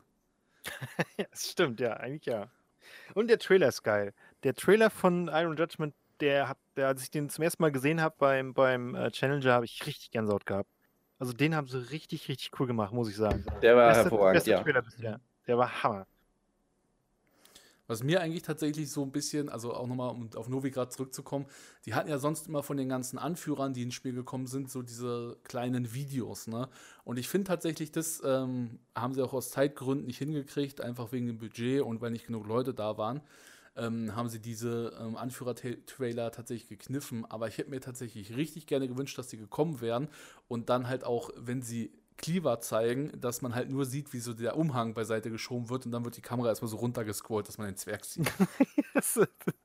und nee, die Kamera guckt vorher noch so Ja. nach oben und dann. Uh, ja. Ja, na gut, das werden wir wohl jetzt nicht mehr bekommen, aber ich weiß, was du meinst, stimmt. Das, das, die waren immer ganz cool. Aber wie gesagt, Radovid hat jetzt ich glaube, die werden wir noch bekommen. Aber ähm, ich denke, dann wird einfach nur so der Anführer vorgestellt. Wobei ich weiß gar nicht, ob wir den noch so bekommen, weil du hast ja die Anführerfähigkeit nicht mehr, ne? Denn, Ja, oder sie machen es mit Skins halt, ne? Wenn die halt einen neuen Skin-Patch bringen oder so. aber dann. äh, Ja, auch ich hoffe, es gibt gute neue Skins. Und der äh, Introduction Screen wird überarbeitet für die Game. Ich habe ja schon mal die Idee gehabt beim, äh, beim Versus Screen, dass du nicht die 3D-Models hast, sondern die Karten der Anführer, weil die verschwinden jetzt ja erstmal, weil sie ja im Grunde keinen Sinn mehr machen. Ne? Die, die werden auch allgemein nicht mehr. Ähm, also die Karten werden allgemein raus und für die, die neuen Anführer kommen auch keine neuen Karten. genau, Artworks. richtig. So, und ich finde das so ein bisschen schade, weil die Karten-Artworks der Anführer finde ich cool, muss ich sagen, die, die meisten zumindest. Und warum die nicht eben für den Versus Screen benutzen? Ich meine, ob das dann hübsch aussieht, muss man, ich habe es noch nicht gesehen, aber es ist eine, so eine Sache, wo ich denke, so, das, das könnte ganz cool sein. Naja. Aber Es gibt, glaube ich, auch von der Community kamen immer schon wieder eine ganze Menge guter Ideen, ähm, wie man Gwen vielleicht noch ein bisschen verbessern könnte. Die Frage ist halt nur, was priorisiert man halt wegen der geringen Arbeitszeit. Ne? Weil ich denke mal auch jetzt, wenn Iron Judgment rauskommt, ähm, auch schon die Erweiterung, die ist ja größtenteils schon durch. Die Karten werden ja alle schon gemacht worden sein, weil ich denke nicht, dass sie jetzt äh, fünf Tage vor der Erweiterung noch neue Karten Nein. entwickeln werden, aber die arbeiten ja schon mit Hochdruck wahrscheinlich an der nächsten Erweiterung. Also ich würde sogar behaupten, dass sie, ich glaube, Jason hat auch mal gesagt, dass sie immer, während sie eine Erweiterung gerade rausbringen, die nächste quasi schon an, also das an der nächsten schon arbeiten und für die übernächste schon Ideen haben. Also ich glaube, die da musst du ja sicherlich auch, ne? Du musst schon ein bisschen Ja. im Voraus planen. Nee, das haben sie auf jeden Fall. Mobile, ich glaube, Mobile ist auch schon gut fertig, noch nicht komplett fertig. Da wird es ähm, wird's sicherlich auch äh, vielleicht sogar noch eine Beta geben oder so. Ähm, aber das, das ist auch das nächste und danach halt vielleicht die World Masters, oder? Also ich meine, das ist so, glaube ich, das nächste große Projekt, weil ich glaube nicht, dass wir dieses Jahr noch eine Erweiterung kriegen. Ähm, Ich glaube, Oktober? Nee. Nee, also wenn die Nee. Oktober rauskommt, Anfang Oktober, denke ich, dass wir erst äh, Anfang 2020 die nächste Erweiterung sehen. Ja, So Januar vielleicht. Und deswegen so, dann können sie sich vielleicht. Ich denke, ja ich denke ja nach Masters oder mit Masters. Ja, ich denke mal, dass sie bei Masters, also ich könnte mir durchaus vorstellen, dass Masters so im Dezember kommt und dass da auf Masters die nächste Erweiterung dann angekündigt wird. Weil ich denke, Ja, da ja. werden die Einstellquoten am höchsten sein, auch so im Allgemeinen. Und da kann man die nächste Erweiterung dann wieder preisgeben. Was sagst du, Philipp? Fahrgemeinschaft nach äh, Warschau zum Masters? Oder wo auch immer das ist. Dann. Ja, kann ja auch wieder so ein Special-Ort sein, ne? Man kann auch fliegen, das ist von Berlin aus super günstig. Ja. Stimmt, ich glaube, das ist, das ist besser, ne? Fliegen Aber das, ist, glaub das ist nicht gut fürs. Klima. Oh. Gut, aber ich meine, das äh, mit dem Fliegen macht ja nicht so viel aus fürs Klima. Man müsste sich eher auf die Tanker konzentrieren. Ja, genau. Abschießen. Moment, nee, dann. ja. Es ist, Gut. es ist momentan, ja, Klimastreik ist momentan äh, sehr, sehr heikles Thema, möchte man fast sagen. Ich meine, Condor oder wie war der, wer ist das? Thomas Cook hat ja seinen Thomas Beitrag Cook. schon geleistet. ja, genau. Das ich, war, der, war das nicht der Postillon, glaube ich, der das geschrieben hat? Irgendwie Hab Thomas Cook gesehen, macht, was, macht, macht was äh, für den Klimawandel, äh, hat sich aufgelöst. Oder- ja, ja, so, so irgendwie, so musste ich auch schmunzeln. Ähm, nee, aber über Klima wollen wir jetzt nicht reden, auch wenn es wichtig ist natürlich, aber es geht ja um Gwen. Meint ihr, Iron Judgment ist gut fürs Klima? Ich meine, da wird ja auch viel eingeschmolzen, so von Rüstung her. Ich glaube, so in 600, 700 Jahren, wenn die so weitermachen, haben die Probleme da. Keine Ahnung, da, äh, durch Iron Judgment, wenn Radovid einmal anfängt, die Population zu reduzieren, dann geht ja ganz viel CO2 auf einmal nicht mehr in die Umwelt. Da gab es du doch eine. Grünpolitikerin, die gesagt hat, Kinder sind die größte Umweltverschmutzung, die stoßen Ja. am meisten CO2 aus. Ja, das, das habe ich auch gesehen ne, oder gelesen. Da dachte ich ja, oh ja, alles klar. Kriegen wir einfach keine Kinder mehr, alle Probleme gelöst. Äh, du hast schon ein Kind. Äh, bist schon der schlimmste Zwei. Klima. Zwei? Ja, ich, ja, Ja. ja, ganz Du schlimm. gehst ja ab wie eine Bombe. Ich sag's dir. Das ist unglaublich. Dann macht er mir Vorwürfe wegen Fliegen. ja. Das ist- Ja, sehr ehrlich. Ja. Nee, nee, nee, nee, das war, das war Philipp, das war Philipp. Ah, Ich hab- okay, okay. Ich habe auch keine Kinder. Ich, ich, leb, ich lebe sogar ökologisch. Ich äh, habe eigentlich in meiner Wohnung nie Licht an, sondern nur PC-Bildschirm. Das reicht. Das Lustige ist einfach mal, wie viel mehr so ein PC frisst als so ein Licht. Ja. Aber ich sag ja nichts. Vor allem, wenn du noch mehrere Bildschirme hast, weil jeder Streamer hat mehr als einen Bildschirm. Ah ja. Philipp, wie können wir deine CO2-Bilanz ausrechnen? Mal gucken. Äh, ich glaube, die ist, ich weiß, ich glaube, die ist nicht so schlimm. Ich glaube, es gibt wirklich schlimmere, aber äh, ich glaube, meine CO2-Balance ist auch nicht gerade auf der grün. Aber ja. Eine Frage noch, die mir jetzt gerade eingefallen ist, weil äh, der Markus ja gesagt hat, er hat sich ähm, mit Kolemon sozusagen bei ihm eingesperrt, hat 14 Stunden am Tag gespielt. Was habt ihr in der Zeit gegessen? Wie habt ihr euch ernährt? Ähm, Kolomon ist Vegetarier. Mhm. Ähm, also nicht besonders gut. Nein, ich meine, ähm, äh, wir haben uns eigentlich ganz gut ernährt. Ich meine, die Sache ist die, als ich zu Kolomon gekommen bin, war ich gerade auf meiner Fitnessdiät und ich äh, wollte jetzt nicht ähm, wieder, ähm, ja, ich wollte das noch nicht aufgeben, ich wollte bis zum Challenger durchziehen, aber wir haben eigentlich ganz gut gegessen. Ich meine, mit, wir haben meistens Frühstück, haben wir entweder geskippt oder ähm, meistens gab es hier gesunde Haferflocken mit Beeren in der Mikrowelle und mit Wasser. Und dann sonst mittags halt Gemüsepfanne meistens und abends äh, auch nochmal Gemüsepfanne mit Reis. Also wirklich sehr low carb äh, und äh, recht gesund eigentlich ernährt. Und zwischendurch haben wir mal so, weiß ich nicht, Kaiserschmarrn gegessen. Einfach mal nach, dann, wann wir, äh, wann wir gesagt haben, jetzt haben wir es uns verdient. So als, als äh, kleine Belohnung quasi.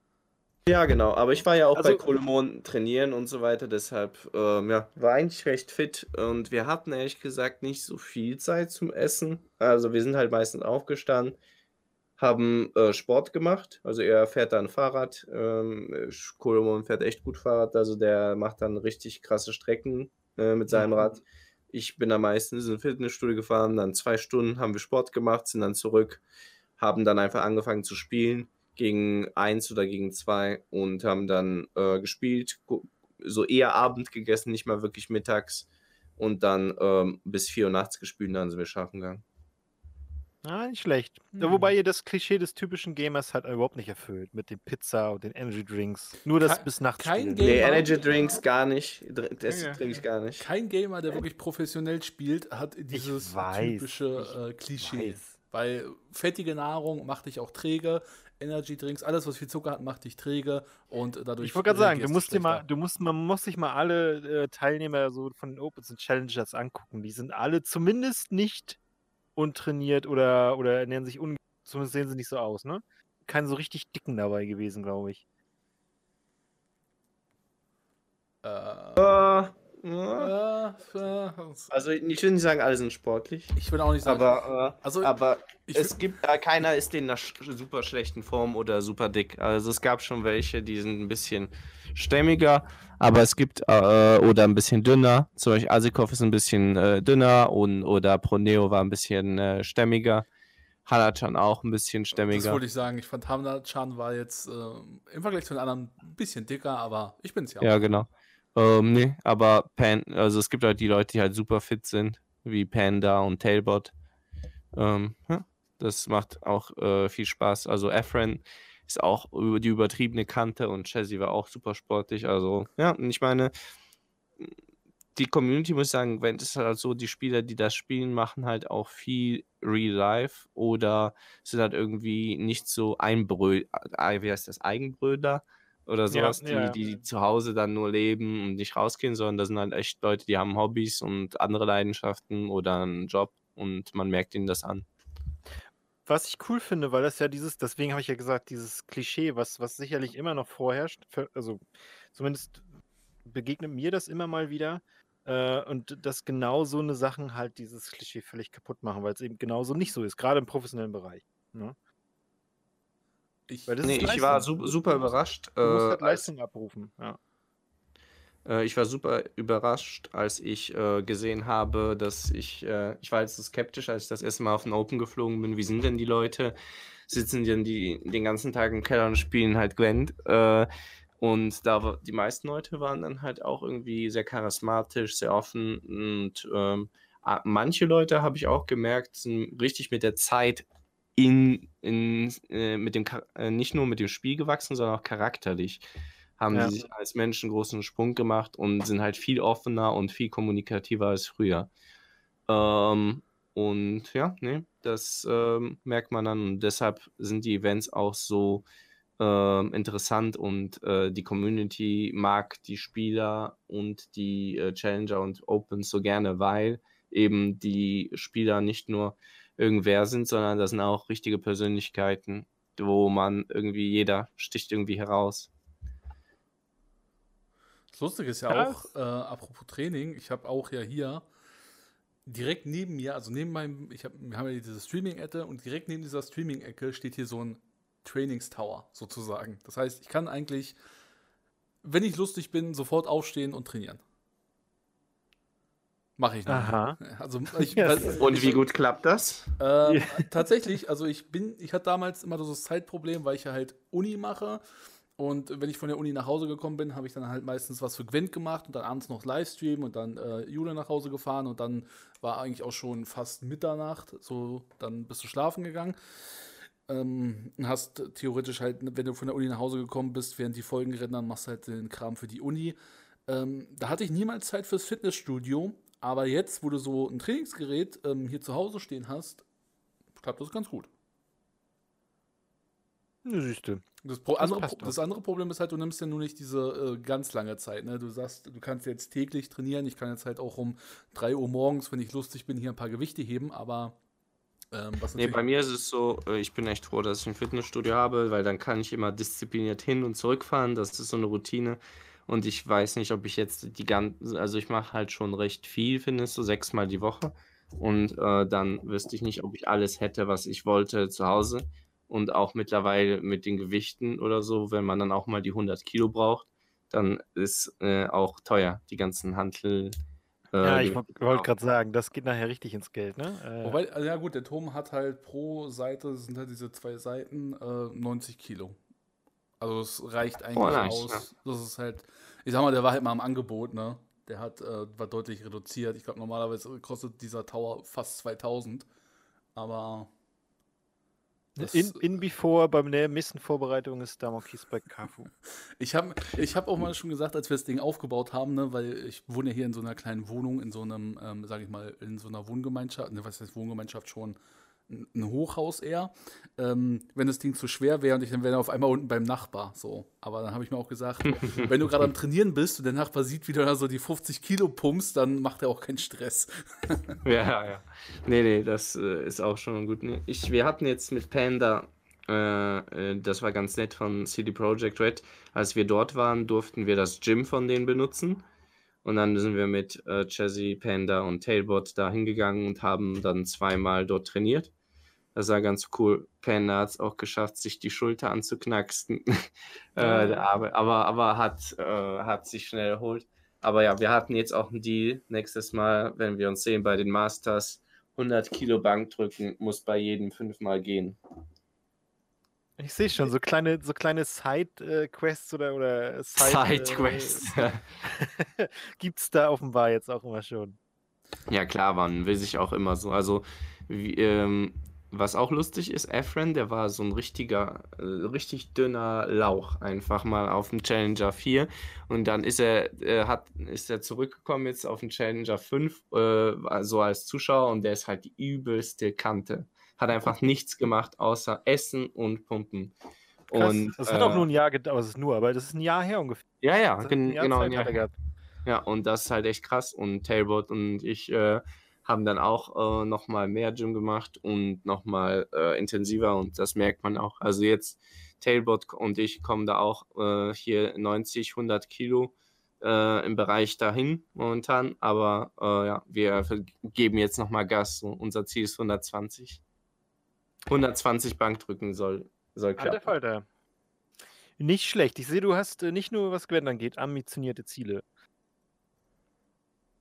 Ja, ist einfach, macht Spaß und ehrlich gesagt macht, ist es ein guter Ausgleich. In, hier in Aachen, wo ich lebe, ist es äh, momentan halt auch so, die meisten meiner Freunde leben nicht in der Nähe und dann, ähm, ja, dann ist es halt hauptsächlich Aufstehen, Team Artusa Stuff äh, und dann Gwent und dann äh, für, an meinem Paper arbeiten und dann trainieren. Das war's. Also mehr ist nicht so sehr in meinem Lebensinhalt. Ich kann mich dadurch gut konzentrieren, gut vorankommen, aber ja, mal schauen, wohin es mich als nächstes versteckt.